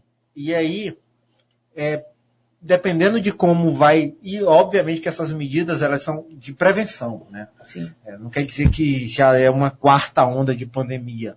Afinal de contas, a gente está na terceira, é uma quarta onda. Não, A é gente uma nunca nem medida saiu de prevenção de onda até para poder avaliar como é que essa variante vai se comportar no, no meio. Cara, o brasileiro não saiu junto, né? O brasileiro teve que aprender a surfar. Porque, cara. Alguns se afogaram. né? Meu Deus. Putz, Valber. Né? Não, não tem. Porque não é um cenário bom, entendeu? É um cenário que. É, querendo gente tem que entender, cara. É. Mas é. Tinha uns tubarão nessas ondas aí, que a gente não vai citar É. aqui, né? É. Que foram, É. exatamente. Foram Aí- favoráveis a essa onda aí. O que acontece? É, e aí tem isso. Então, é possível que a gente chegue no final do ano e ainda não tenha torcidas. E ainda não tenha torcida. A gente já poderia estar tendo, se tivesse vacina para todo Mas mundo. qual a motivação?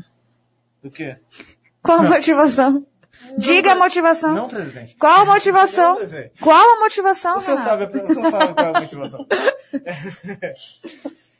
então, eu, eu espero, eu torço, eu torço assim como todo mundo, cara. Eu torço que, que a gente volte logo e que chegue na final lá nos jogos decisivos de acesso, como o Felipe está trazendo aqui, e que a torcida possa comemorar junto, Sim, tá sim, todo sim. mundo lá. E eu acho massa trazer o cartoloco. Eu gosto muito dessa, dessa, dessa. Ficou claro já que eu gosto de misturar o esporte com o bom humor, né? Não, mas é, mas não dá, pô, porque esporte é diversão. É. Assim, a galera que leva o esporte, a- até aquela- aquelas pessoas que são profissionais do esporte, né, que vivem do esporte e, a- e por força de trabalho levam o esporte extremamente a sério, elas só entraram e chegaram a esse ponto porque elas, no início, se divertiam. E se você para para ouvir, assistir esses grandes, os grandes ídolos esportistas, o Phelps da vida, né, o próprio Cristiano Ronaldo, eles falam Não. da- o Márcio Diogo da vida. Obrigada. Passa o Diogo aí que não tem nenhuma condenação, né? Um Mota, né? Sim. Da vida, um Cleitinho, né? E aí um Pimentinha, inclusive. O pessoal falou que Pimentinha não tá fazendo falta. Rapaz, eu sinceramente também não, não Mas o que falta. acontece é que o Pimentinha, ele está se colocando em posição de não fazer De não falta. fazer falta, é seja, verdade. Ele não está indo. Cara, eu tenho, eu vou, eu, eu, eu vou botar essa meta pra minha vida. Vou atrás de Pimentinha Não, vai não. e vou perguntar pra ele. Cara, tem medo de avião, tu? Mas Diz esse, pra esse, mim. aqui- esse é o boato que rola. Fala pra mim. É o boato que rola. A galera vai tá não. chamando ele de Belchior. Não, Que tem eu medo de acho- avião. Eu acho. Vai é não. muito cômodo, né, cara? É muito cômodo o cara. Aqui vai uma alfinetada. É muito cômodo pro cabra ficar em casa, não ter que viajar, passar por esse estresse, perder sono e tudo mais, arrumar mala. E arrumar, Pimentinha não é, mas o ser Cara, um jovem, né, gente? arrumar mala e desarrumar mala é chato pra caramba, viu? Né? É. E aí é o Sampaio, não é um, não é um, um Paris Saint-Germain que tem gente pra arrumar tua mala, né? Né? E aí e você não tem você não tem prejuízo salarial se você vai ou não vai. Você recebe seu dinheiro do mesmo jeito. Sim, mas aí eu acho que perde, perde a vaga. Pra mim já perdeu. Na verdade, eu acho que o, o Sampaio tem jogadores pra posição Eu- que eu podem vejo- ter um eu- compromisso melhor. Porque como o ouvinte está falando aqui, que Pimentinha é jogador de pelada, é esse, é, é esse o, o nível que ele está se colocando mesmo. A gente teve denúncia já de ouvintes falando que o Pimentinha não viaja e fica jogando futebol aqui na ABB. Esse pode. Isso é verdade. É, isso é verdade. Meu medo é Carlos Teixeira, né? Ciara? Ceará. Ah, Ceará. Ceará, Ceará 1, São Paulo 1. Galera, não menosprezem. O Ceará contratou Lisca? Não vi. Não vi, não vi notícias, mas o futebol do Ceará, no geral, Ceará, Fortaleza, todas as equipes é, do, do, do Ceará estão avançando muito no futebol, porque estão fazendo investimentos compatíveis com a renda do clube. Eles são, eles são exemplo aqui galera. Sim. Sim, e estão jogando um futebol O bonito, fino, objetivo o e tudo mais. fino. Eles estão dando aula, meus sócios. Não, mas aí. Ai, tá agradecendo. Mas Eu que agradeço.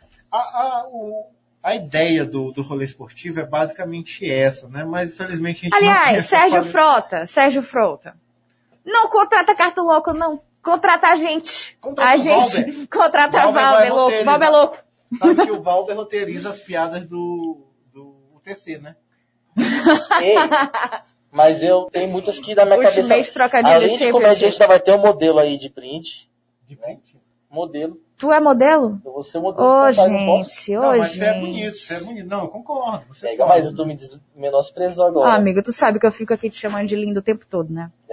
É. É, você é bonito. Olha, Vai não! Cara, Renato e Valber, Francisco, eu sofro. Porque. Valber tem ciúme de Renato e Renato tem ciúme de Valber. E aí eu fico aqui nessa redação assim, não, amigo, mas tu é, é muito bom. E aí Renato, "Ai, nhê, nhê, nhê." eu não, Renato, mas tu aí, Valber, "Ai, nhê, nhê." Ah, é difícil minha vida. o Rock tá Exatamente. dizendo que é pra gente. O Rock tá dizendo, pode botar, bota na tela aí, bota na tela, que isso aqui, é- isso aqui é importante, meu querido Francisco Nunes. Ele tá dizendo que é pra gente entrevistar alguém do departamento médico pra falar a verdade sobre pimentinha. É verdade. Eu não sei, eu queria, eu Acho que que gostaria. ouvir os dois lados. Mas eu acho. Mas que é outro Exatamente. Lado, tem dois lados, só. é medicina, não tem dois lados, Yamaguchi. Não, mas... O que é um vírus? não. E o que é um, um Eu protozoário? do Ryzen, não tem dois lados. É assim, ó. O cara ou tá doente ou não tá doente. É verdade. Ou ele tá no DM ou não tá no DM. Eu não sei se o departamento médico iria, iria se propor a fazer isso, né? A falar, porque. É, uma, é, uma, é um... Poderia render uma matéria... Cara, a gente tem Vamos muitos um jogadores. Eu vou levantar outras polêmicas aqui. Melhor botar um. O, o, o Sampaio tem outros jogadores que, sem explicação alguma, não são nem relacionados. A exemplo de Guilherme Teixeira. Guilherme Teixeira, ótimo jogador, não foi nem relacionado pro, pro, pro jogo contra o É Botafogo. meia deles, não? Camisa 6? Que Márcio Diogo, gente. Guilherme Teixeira, camisa 6, não lembro. É um meio? É, é, é. Tava, tava cotado até pra entrar no, no lugar de André Luiz. Ele é moleque bola. Moleque Moleque bola, bola, moleque bola. bola. Ele é moleque bola. Não sei nem o que é isso, mas é. E eu não entendo. Tá, Não sabe o que é falar assim, ah, fulano é bola. Millennium aqui, galera. Messi é bola. Messi é bola. Enfim, é, Eu não dou nem cartaz. eu não vou nem cartaz. Pois é, não tem explicação. Alguém pode me explicar por que que não relacion... nem relacionado foi Guilherme Teixeira? Alguém pode me explicar? É, é, é, No final das contas, é o resultado que conta. Né? O Sampaio está trazendo um resultado positivo para casa. sim, Mesmo empatando, como aconteceu contra o Brusque, é, é tirar ponto na casa do adversário. mas existem perguntas que têm que ser respondidas. Essas perguntas, por exemplo, por que que jogadores Joga na roda. É, é, Gabriel Popó, ótimo jogador também, não é nem relacionado. É, é, é, Guilherme Teixeira e vários outros jogadores do Sampaio que poderiam ser aproveitados e não são. Quem sabe nos próximos jogos? É, amigo, eu espero. A gente não, o Renato falou que Felipe Surian tem mudado muito essa formação. Não, ele- Não. o Felipe Sureia ainda não repetiu uma equipe. É porque ele está testando, né? E Sim. são testes que estão dando certo, né? Diferente do Brasil hoje, que botou uma escalação nada a ver e empatou com o Equador. Cara, ai gente. Enfim, vamos Copa mudar de assunto? América, eu, Copa América eu realmente eu me recuso. Vamos mudar de assunto rapidinho? Vamos. Gol do Sergipe. Tá rolando série D aqui, ó. Gol do Sergipe? Ah, não, isso aqui é- foi há quatro horas. Porque eu tô zapeando aqui o Queria Twitter. aproveitar. Inclusive, segue a gente lá no Twitter, arroba Rádio Timbira no Twitter. né, segue a gente, lá você também recebe a notificação quando começa um, um programa novo, no- matérias é, exclusivas da Rádio Timbira, nossas matérias especiais, tudo lá no Twitter, né? É uma rede de interação bem legal, eu recomendo você segue a gente lá no Twitter, arroba Rádio Timbira. É, Quero, ma- quero mandar um alô rapidinho pro Júnior e a Nilde que estão acompanhando a gente, pediu pra gente mandar um salve. Um abraço, tio Júnior e a Nilde. Vocês são queridos, é, nosso- nossa audiência querida, e a gente agradece muito vocês ligados no seu melhor programa de domingo, sem disparado, né? Com sua conversa aqui descontraída sobre esporte. E é isso, um abraço pra vocês. Muito bem, deixa eu mandar aqui também um abraço para para o ouvinte, deixa eu ver aqui o nome do ouvinte. Gente, assina, quando vocês mandarem o WhatsApp de vocês, assina quem é do WhatsApp, né? Manda mensagem, escreve o nome Mande de um alô para Viviane Vanessa e, E Marciano. Marciano. Aqui no Piauí, cidade de Belém, povoado Novo Mundo. É uma interligação Eu amo, eu amo. territorial. Eu Hum. amo. Lá no Piauí, no na cidade de Belém, Um beijo pro Piauí também. né? Mas agora eu fiquei confuso, deu aqui, bugou, né? É Belém ou é Piauí? Não, é, é em, Be- é em Piauí, É Piauí? a cidade é Belém e o povoado povoado é Mundo é Novo.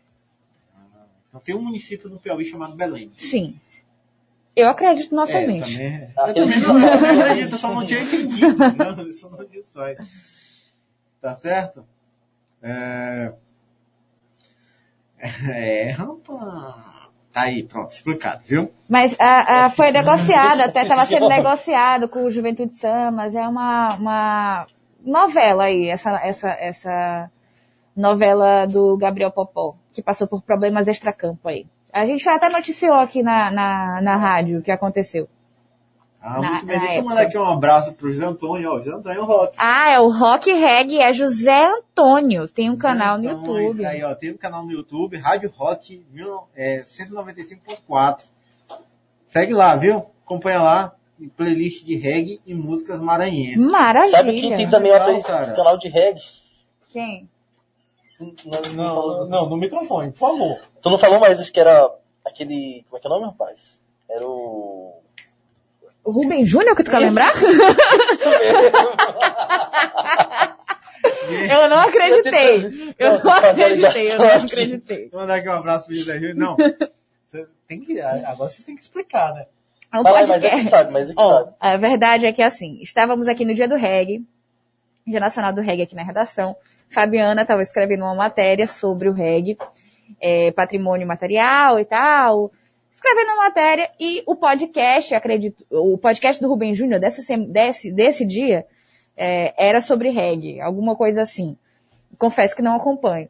E aí a gente ficou naquela dúvida aqui na redação. Por que Rubem Júnior está falando sobre reggae? E aí virou uma piadinha aqui É interna. cultura também, né? É claro. É, mas assim, eu, posso explicar. Não, por favor, o assessor, o assessor pode É, dar é, a alguém- versão oficial? Bora, bora. Por favor, Não, por é favor. oficial, não. Via, via aberta Mas, pra assim, você. Foi o. Foi o Li- É microfone porque- da, da nova. Ó, dica, dica, dica de vida para todos vocês, sobretudo nesse momento em que vivemos atualmente, onde notícias são difundidas sem a devida observação. Fake news, tá ok? né? Fake news não é só notícia falsa, né? fake news também é notícia distorcida. Sim. O que acontece? O, o secretário Rubens, ele tem um canal no YouTube onde ele faz conversas. E nesse dia, e nesse dia não, essa postagem específica, ele conversa com o Ademar Danilo, que é um- uma das referências do reggae no Maranhão, falando sobre a história do reggae no Maranhão, surgimento, tudo mais, é, contextualizando a importância do reggae, da cultura e tudo mais para o Estado. Tá explicado, então. Então não é que ele tem um podcast de reggae. Cara, eu achei, legal. eu achei genial, eu achei genial. Eu não conseguia imaginar Não Rubem Júnior. Rubem numa queremos- radiola. Queremos você aqui. Vai, Queremos você, que é que nem aqueles cartazes americanos. Queremos você. É, o Rubens Júnior, eu, eu sou- eu sou contemporâneo do Rubens, tanto de escola como de faculdade. Ele foi bicampeão de gêmeos. Foi? Foi. Já pode Jogando- entrar aqui. Jogando dama. Já pode. Puta. Olha. Jogando É, dama. galera. É, que eu É, galera. Tá bom, tá bom. A gente deixa, a gente Tava deixa. A gente deixa, a gente deixa. Né? Não tem crossfiteiro na bancada. É, Não fazendo crossfit já é uma boa ideia, galera. Inclusive, tomem cuidado com essa seita. eu sou Gente, vice-campeão norte e nordeste de Master de CrossFit. não fala isso alto. Enfim, vamos lá, vida que segue. Gol do Vasco. Mentira, cara. Gol do Vasco em cima do Brusque. Sério, não chegou a notícia. Ah, tá aqui, gol, Gol do Vasco. Vasco. Gol do Vasco. Isso altera a tabela, viu? Exatamente. Tabela- Deixa eu pegar aqui agora essa tabela atualizada. Muda a tabela, porque tá no segundo tempo, são de- aos 18 minutos É. do segundo tempo. O Vasco abre o placar. Gol de cano. Vai se empenhar para que Brusque quebre o empate. E aí depois vire a partida. Mas eu jogo, no São Januário. Eu mere- eu mereço, viu? Tá quanto a, a tabela ficou como aí? São Januário. Calma, amiga, é porque ainda não foi atualizado. Ah, entendi. Ainda não chegou o gol aqui. O gol acabou de acontecer. Tem um delay. Delay, Tem um delay. né? É. Assim que atualizar, a Estagiário gente. Pô, estagiário, a gente tá aqui trabalhando e o É estagiário verdade. tá deixando passar É, a gente é aí. estagiário. Estagiário de canto, né? Ai, gente, eu tenho raiva de estagiário. Eu gosto disso aí. Eu acho que o estagiário é uma peça fundamental na engrenagem do mundo. Estagiário Sim. merece respeito, galera. De repente, de repente. Você que vai lá no, no Instagram do Esporte Interativo, falará do estagiário lá que bota as postagens. Gente, o estagiário merece respeito, o estagiário da Timbira também. Exatamente. Né? Exatamente. Rara, rara, rara e tá aí na luta. Cara, então vamos falar aqui da tabela? atualizada. Agora que o Valber já militou. Descansa, irmão. Descansa, amigo, descansa.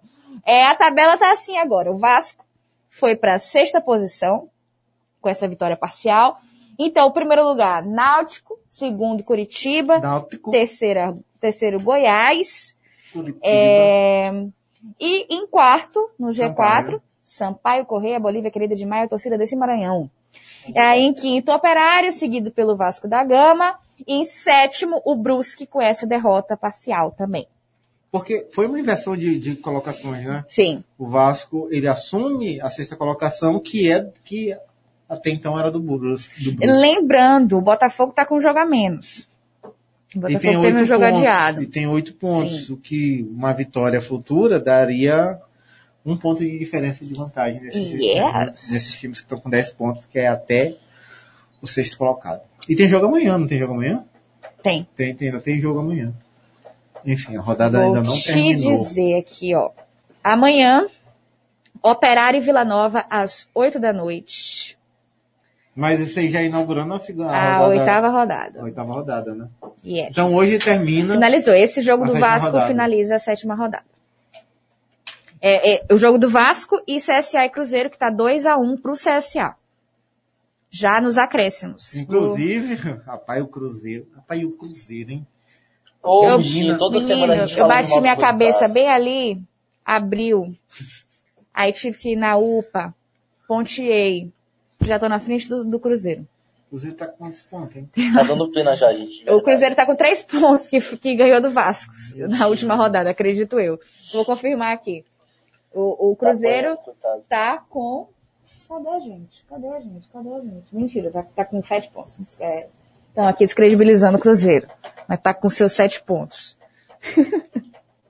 Hein? Como é que, quem que tá na zona de re- rebaixamento? Né? Na, o Z4 é o Vitória, na 17ª posição. Na 18ª, o Brasil de Pelotas. 19ª, Vila Nova. E na lanterninha da segundona, a Ponte Preta com apenas três pontos. Não sei se vocês conhecem, o meme, vocês conhecem o meme do Vila Nova? A terceira divisão. É um meme muito conhecido aí. Tá Né? Gente, todo É, mundo... ele canta bem. É um meme que todo mundo aí da internet, da internet conhece. Um meme muito conhecido de um torcedor do Vila Nova que ficou muito chateado com o time dele.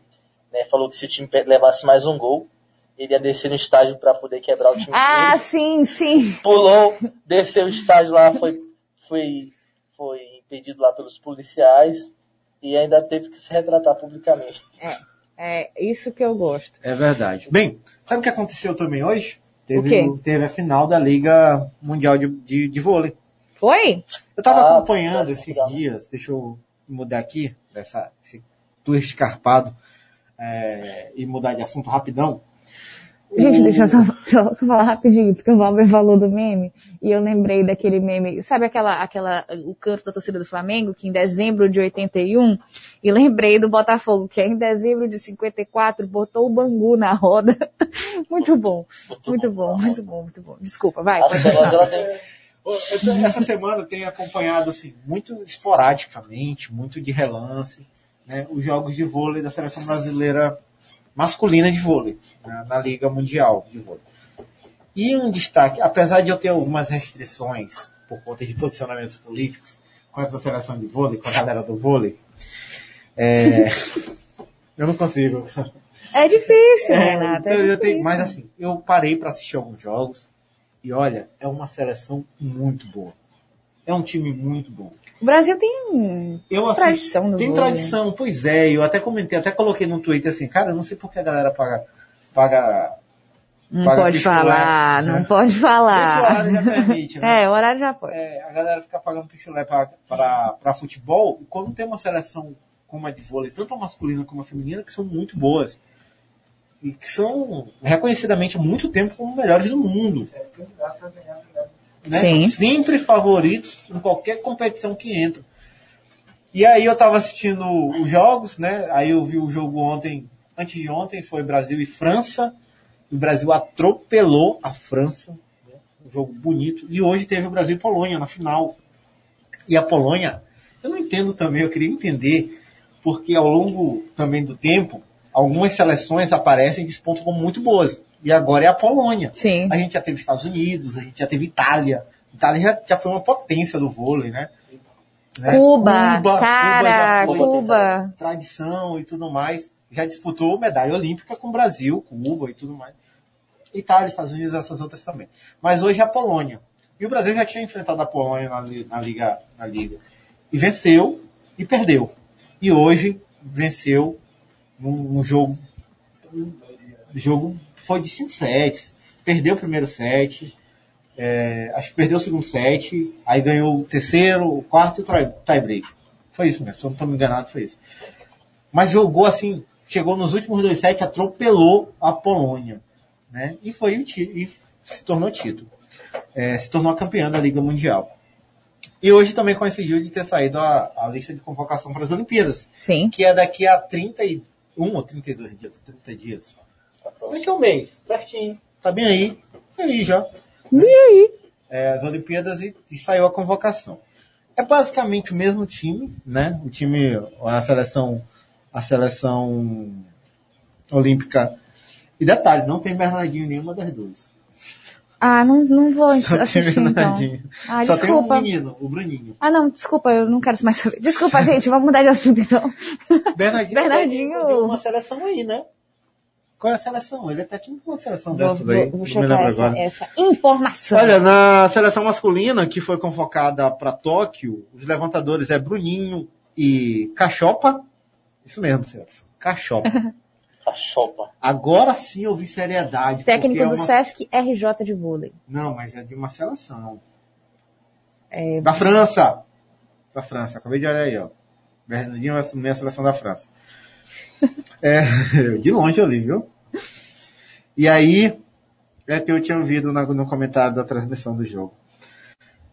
Bruninho Cachopa, o que destaca a importância e o favoritismo desse time que vai chegar nas Olimpíadas, porque tem um atleta com apelido. Isso é importante para a moral de um time. Time que tem jogador sem apelido é um time que se respeite. Eu vou te de Deus. perguntar uma coisa. Como é que futebol europeu pode ser bom se quando o time tá fazendo ser, eles não gritam timinho? É esse Pois é. tipo de, de- de pergunta que a gente tem que ter. Little time, little time. Little time, little... Não Ó, já tem? que vocês estavam falando de Olimpíada, Petit Não, peraí, deixa eu time. concluir aqui a, a- vai lá, vai lá, deixa eu concluir aqui a convocação. A divagação que é ótima. Dissocia. Levantadores, Bruninho e Cachopa. Opostos, o Wallace e Alain, inclusive. Alô, Gilete Presto Barba. Alô, barbeiros. Alô, a galera da harmonização facial, da higienização. Vamos, vamos dar umas dicas pro Wallace, porque ele tá, tá, tá, tá feio de jeito, de aparência assim, viu? Eu tava olhando assim, mas esse menino tá maltratado. É, ponteiros, Leal, Lucarelli, Douglas Souza e Maurício, Maurício Borges. Centrais, Lucão, Maurício Souza, Isaac e Líbero Thales. Lucarelli é moleque bola, viu? Moleque bola. Me inspiro nele quando tô jogando vôlei no aqui naquele vôlei a galera não usa esse termo não, cara. Moleque bola. Moleque o quê? né? Moleque. Moleque mão? Não sei, cara. Galera do vôlei aí que joga vôlei pode mandar pra gente como é que a gente Queremos fala. um comentarista de vôlei aqui, É. pelo amor de Deus. Como é que a gente fala quando o jogador é muito bom? No futebol é moleque bola e no vôlei é com moleque rede, moleque mão? Eita. Olha, é... a seleção feminina convocada são as levantadoras Macris e Roberta, a oposta Tandara, a oposta ponteira Rosa Maria, e não é Rosa Maria, Rosa Maria. É tudo junto. Tudo junto. Rosa Maria. Ponteiras Gabi, Natália, Fernanda Garay, Fernanda Garay e Ana Cristina. E centrais Carol, Carol Gataz e Bia.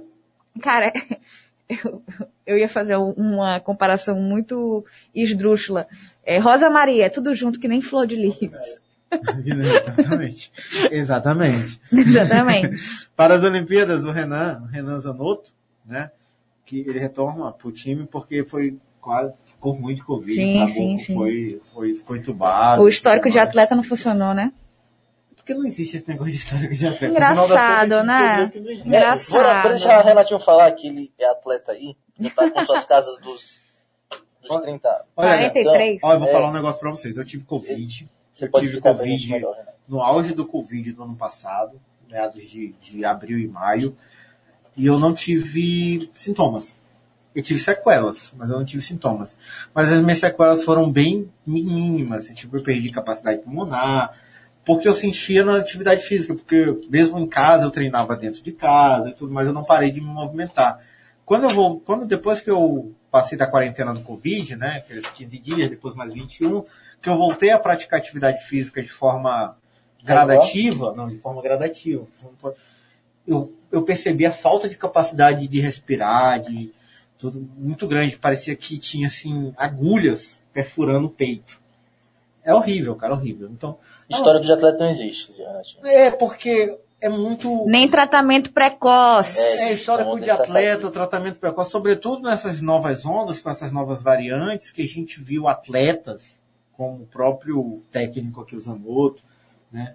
Infelizmente ele traz um sobrenome semelhante ao de um negacionista, né?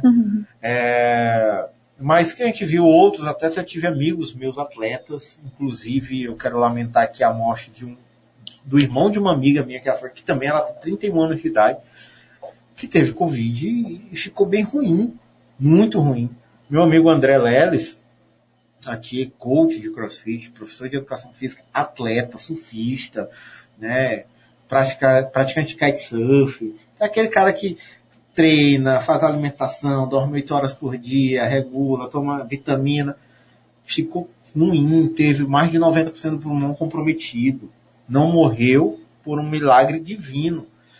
E aí, ah, porque tem história de atleta. Vai, isso é, isso é, Um homem isso que é não sabe loteria. fazer uma flexão. Loteria. E, e fazer flexão tartaruga não é, não é história de atleta, pelo amor de Deus. Ah, gente, me respeita. Enfim. Já- Mas de toda forma o técnico volta, Ah. né, meu querido? E aí assume a seleção que mesmo sem técnico, alçou belos voos. Exatamente. Gente, estavam falando de Olimpíadas aqui, só dar um, uma pincelada. A Raíssa Leal, que é a skatista lá de Imperatriz, A Fadinha. ela, é, exatamente, ela voltou de uma lesão, né, que ela teve no começo do ano, ali pro lado de meio de maio, e ela tá tentando buscar aqui a, a classificação para as Olimpíadas, né? Maravilhosa. tava... Porque teve esse, esse campeonato da, em Roma, não foi? A gente vai trazer melhor aqui pra vocês daqui a pouco, porque eu tô, tava lendo, eu vi uma notícia lá, acho que foi ontem? Mas eu não tenho certeza ainda se ela já, já tá classificada para as Olimpíadas. Então vamos falar de que é a da, da. Copa América que aqui que, que Só o meu amigo Enciclopédia Leno, é é enciclopédia, Ele é. esse cara é genial. É, genial, é o gênio da lâmpada. É. Ele responde a tua pergunta. Não existe moleque bola no vôlei, é cortador. Cortador? cortador. eu prefiro moleque bola. Eu vou, é manter, eu vou manter no- eu vou manter moleque bola. Ele, Tá. olha, Eu que, que eu ia falar, vamos falar da Copa América que realmente importa, America Cup. Copa Copa América de de América. de, de basquete Ah, feminino. basquete feminino. Aí sim. Desce a linha mais apestana. Seguinte, Brasil chegou nas semifinais quando enfrentou os Estados Unidos. Aí, E aí realmente favoritos, né? Aí Dr- Dream Team. Dream Team aí realmente não tem como. Dream Team. E aí foi pra disputa de terceiro lugar contra o Canadá e Aí vitória do Brasil. Ganhou do Canadá. Ganhou do Canadá. Porque O o Brasil foi Canadá- terceiro lugar. Porque o Canadá ainda pega essa margem da, da Sim, tradição do sim. basquete. É a fronteira, né? É, tanto que o- os times do Canadá, eles jogam NBA. Sim, Né? E a NBA feminina que tem outro nome que eu não. WNBA. WNBA, exatamente. Exatamente. Exatamente. É, e aí o Brasil ficou em terceiro lugar na Copa América de Basquete Feminino, que foi a competição que deu a, é, provocou a parada na LBF, né? Porque é, boa parte das jogadoras iam participar da Copa América, então teve uma parada. Inclusive o técnico do Sampaio, o Virgil Lopes, é auxiliar técnico do time do Brasil. Então o Sampaio é a base da seleção brasileira. É a base da seleção brasileira. Então teve que parar a LBF. E hoje o Sampaio voltou à LBF e mais uma vitória aí, meu amigo, que o Sampaio Basquete já, já entrou em quadra, primeiro dois minutos. Blumenau não sabia nem que cor era a bola do jogo. Não sabia. Geralmente é uma laranjinha. Não, né? não, é- a, a LBF é uma bola rosa. É rosa? É rosa. Sexismo grande, hein? Não, é, é que homenagem, é uma, uma campanha. Levante a bola delas, é a luta feminista. Uma boa. Aí sim. E para inclusão das mulheres no esporte, Se respeito. fosse só porque era mulher, aí ia ser. Aí é complicado, né? Mas não é rosa por não, porque é de mulher. a minha máscara é rosa. Mas é isso. Às quartas-feiras eu uso rosa. Inclusive tem uma campanha aqui dentro da própria rádio aqui da É, a gente tem uma campanha aqui na redação, a gente sofre preconceito quando não vem de rosa quarta-feira. Denúncia. Mas, enfim, o Sampaio jogou hoje, né, contra o Blumenau, é, pela segunda fase do, do- da LBF. Na primeira fase, o jogo não aconteceu porque o Blumenau estava com duas atletas positivadas para Covid e preferiu não viajar.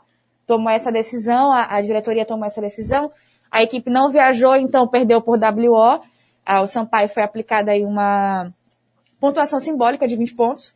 E aí, é, o primeiro, a primeira fase, o Sampaio tem a vitória, né, por WO. Na segunda fase, mais uma vitória. O Sampaio que está em quarto lugar na, na LBF, tem agora seis vitórias em 10 partidas. E o último jogo do Sampaio tinha sido, tinha sido contra o Santo André, em 21 de maio. E hoje o Sampaio teve duas estreias. Nádia Colhado voltou à equipe, Nádia que foi já campeã Brusque empatou. pelo... Brusque empatou? Que pena! Brusque empatou, gente. Gol do Brusque, 1 a 1 Bom, Vasco e Brusque. Mas volta por, por, por uma DBF que é mais importante. É. pois é, estreias. Nádia Colhado, que voltou à equipe do Sampaio, foi campeã pela equipe do Sampaio já. E também a. Cara, o nome dela é muito difícil, mas a gente chama ela de Kat. como é que é o nome dela? Vou, vou, vou, vou pegar aqui, vou, ten- vou tentar falar o nome dela aqui, tá, gente? Já me perdoem. Vamos estar perdoando a amiga, porque é uma atleta americana que, que estreou hoje pelo Sampaio. O nome dela, O nome dela. eu não sei nem se tem o nome dela completo aqui no, no- Se sentir. Na- se sentir. é Case mesmo, aqui tem no, no- na, na LBF é só Case que tem. É como ela responde, é esse. É. Deixa aí, deixa assim. Pois é, estreou hoje atletas que foram decisivas para a equipe do Sampaio Basquete. É, a, Nádia, a Nádia foi, inclusive, a, a, a jogadora com mais rebotes na partida. E a Case e a Nádia estavam aí disputando para ser cestinha da partida, inclusive. E é isso aí, mais uma vitória do Sampaio Basquete. Aí, uma vitória importante para se consolidar aí na tabela. O Sampaio passou mais de um mês sem jogar, mas os atletas continuavam com o ritmo de jogo porque, né, estavam jogando pela seleção brasileira. E aí isso já ajuda bastante, porque no começo do ano o Sampaio passou um mês sem jogar também, por conta da pandemia. E aí quando voltou a jogar, as meninas estavam sem ritmo de jogo, é, a, a equipe ainda não estava reforçada, os reforços não tinham chegado ainda. E aí a equipe estava meio sem entrosamento, por conta dessa falta de ritmo de jogo. E agora não existe mais isso. O Sampaio voltou a jogar como o Sampaio Basquete que a gente está acostumado.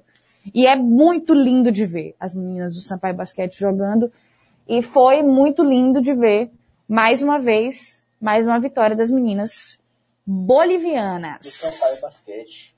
E falando em representatividade, falando em inclusão aí, as mulheres que estão dentro dominando o esporte, estão fazendo um bom trabalho. A gente queria também falar hoje sobre amanhã, dia 28, né?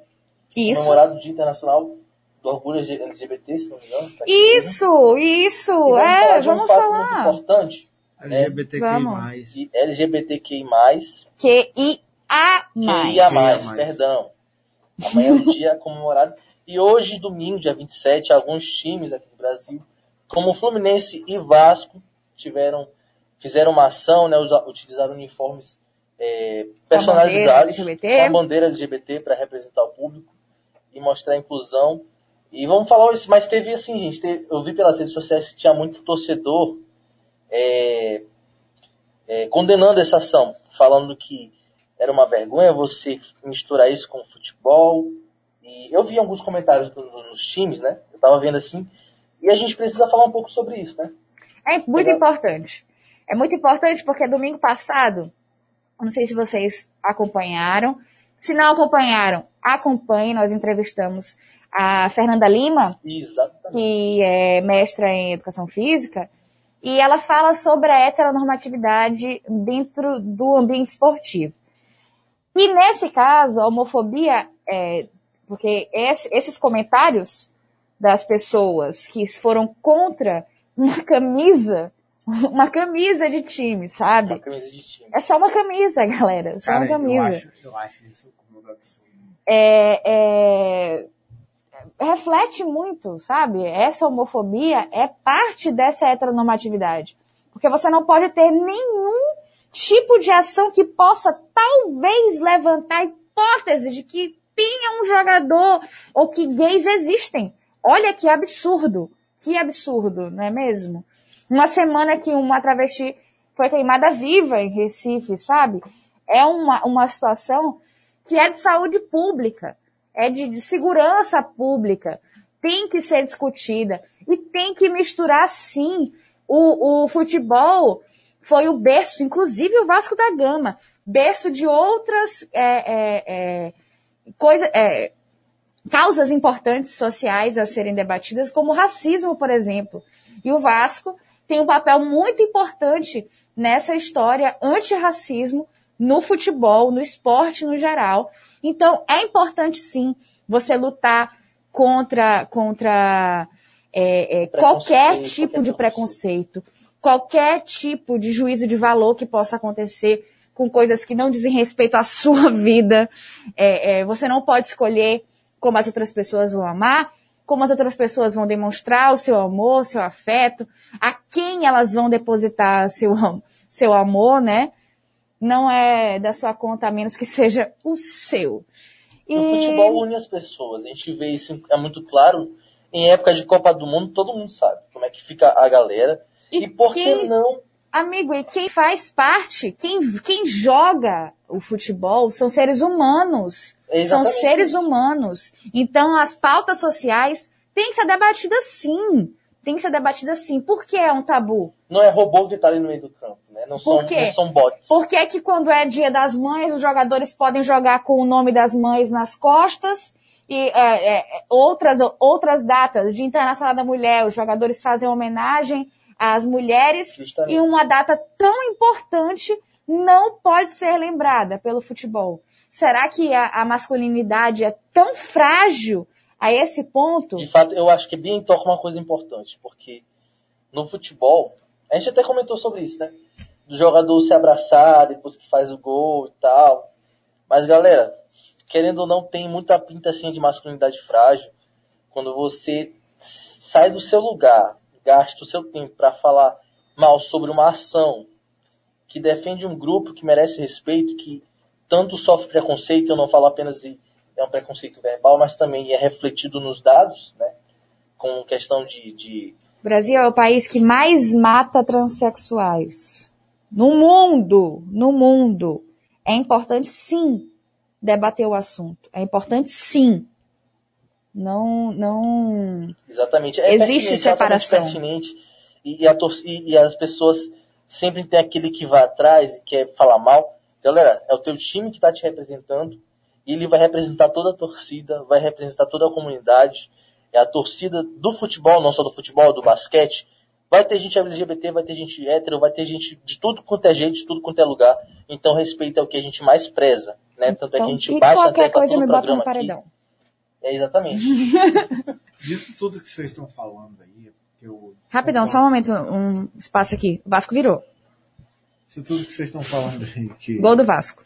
que é de extrema importância, e é, eu quero destacar, só comentar aqui uma coisa que eu vejo, é um tipo de comportamento que serve até como uma orientação comportamental para vocês, para os nossos ouvintes, é o seguinte, nem tudo, nem tudo, e isso se aplica à maioria das coisas, sobretudo nesse, nesse tema, você precisa opinar, você precisa falar, você precisa comentar. Se você é contra, guarde isso para você.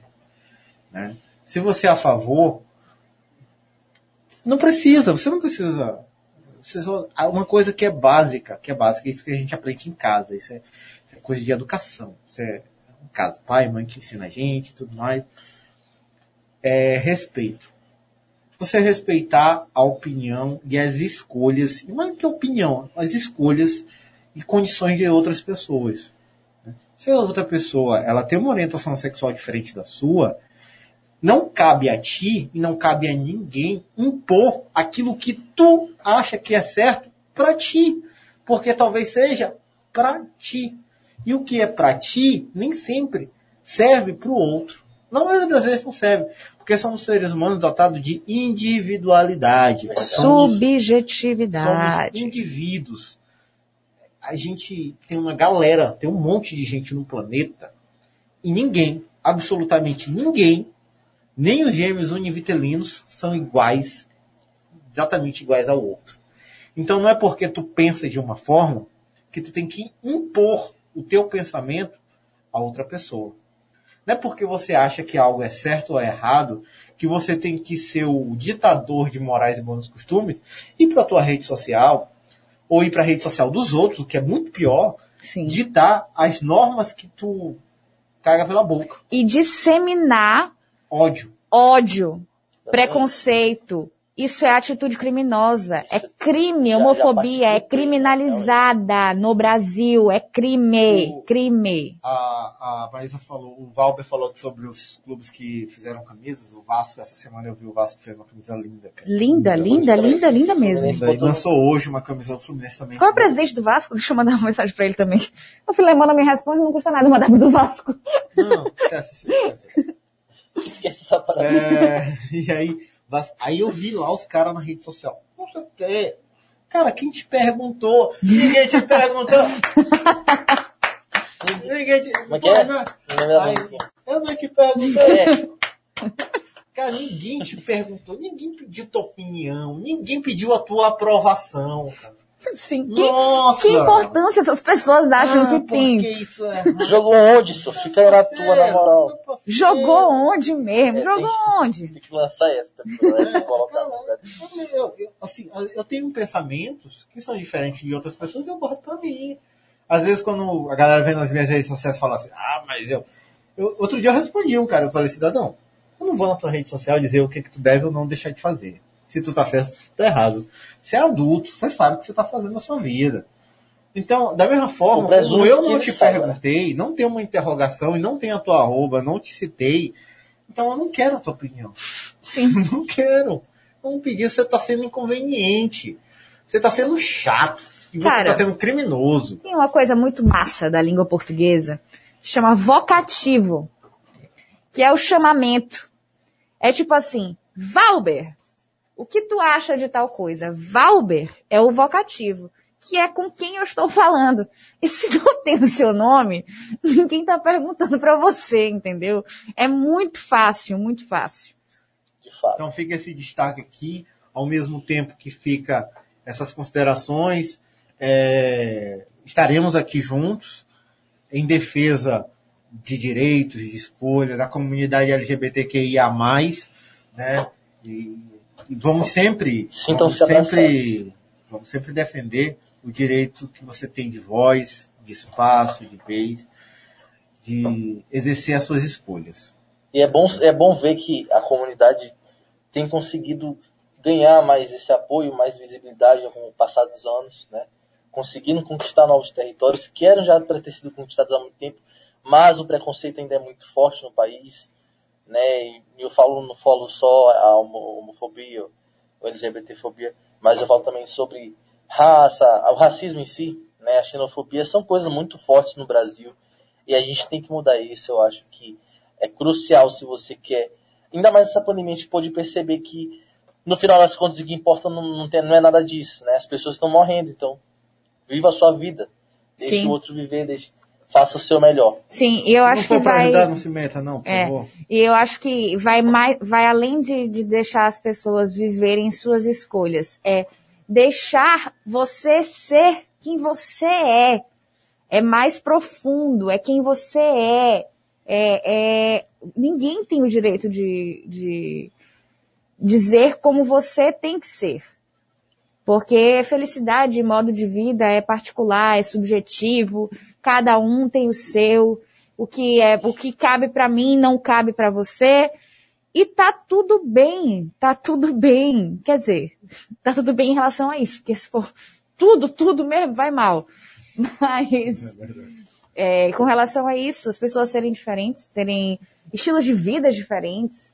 Se eu gosto de comer carne, Renato gosta de comer frango, o que, que vai mudar na minha vida, Renato comer frango, sabe? Só muda o fato de que ele faz o crossfit, mas... É, isso aí realmente, Mas pirâmide... Isso aí não tem nada a ver esse negócio de frango, rapaz. Exatamente. Exatamente. É isso. Esse negócio de frango aí na vida fitness é coisa de serviço de preguiçoso. Frango batata doce. É coisa de O preguiçoso. bom é comer um cuscuz de manhã com calabresa e cebola caramelizada. Aí também. Aí, galera, coisa Valber gosta de com comer o calabresa. tempo, a- o corpo cobra Eu também. perco né? a amigo, mas eu não perco a piada. Vamos A lá, gente galera, é LGBTfobia. Eu. Vamos, vamos mudar de assunto rapidinho. Vamos. Não que o assunto não seja importante, mas eu só quero destacar que hoje aconteceu, minha querida, minha querida Maísa, meu querido Valber, meus queridos ouvintes, a primeira etapa do Campeonato Maranhense de triatlon sprint. né?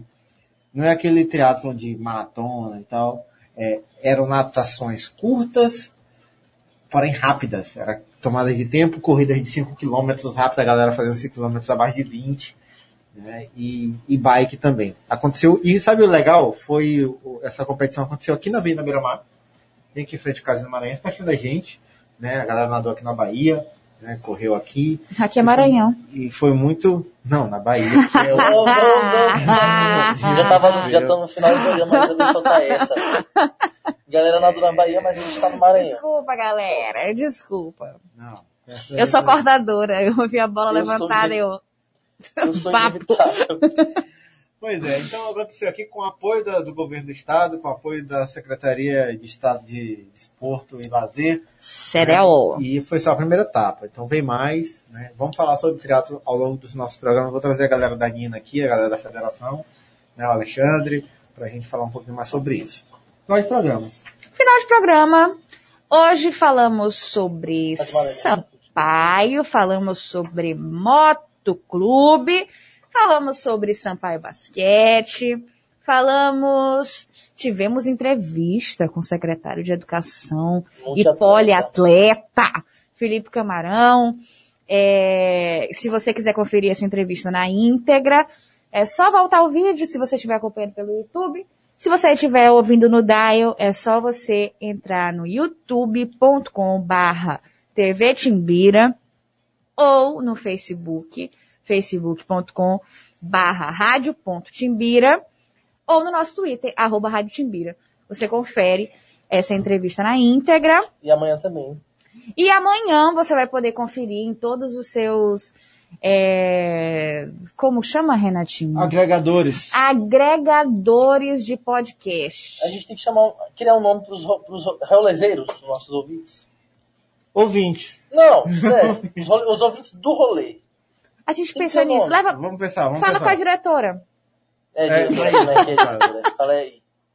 Fala com a diretora. Fala com a diretora. Galera, a gente quer pedir desculpa pra vocês por qualquer coisa. É, Vai ter jogo contra o Remo, né? O Sampaio Isso, já- o próximo jogo do Sampaio é contra o Remo. Contra o Remo. Terça-feira. Remo aí que tá.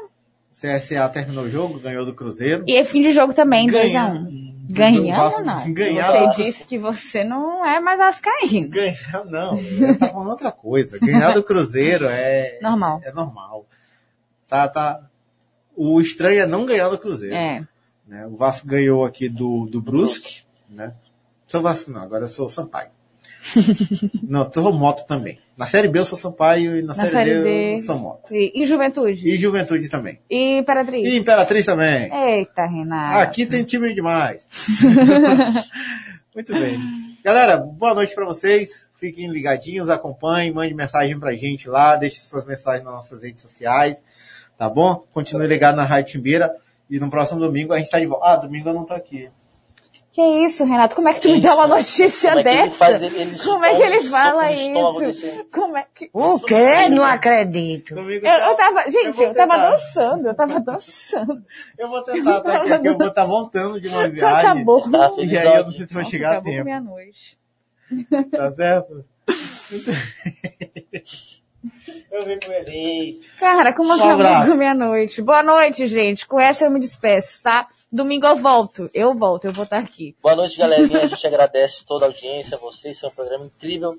Com uma conversa descontraída que a gente tem toda semana, todo fim de semana, para você começar a sua semana assim, aliviado, sem estresse. Então, quem, quem perdeu alguma parte do vídeo, só voltar ou então amanhã conferir nos podcasts. E em tudo quanto é lugar que a gente passou. Um abraço para todo mundo, um beijo, um cheiro. Tamo junto. Até amanhã no Fome de Bola, hein, gente? E tem mais esporte aqui na Rádio Timbira, às sete da manhã, no de primeira, com Gil Porto e Edmond Fonseca. Gente, tem que... boa noite, boa noite. Bom final de domingo pra vocês.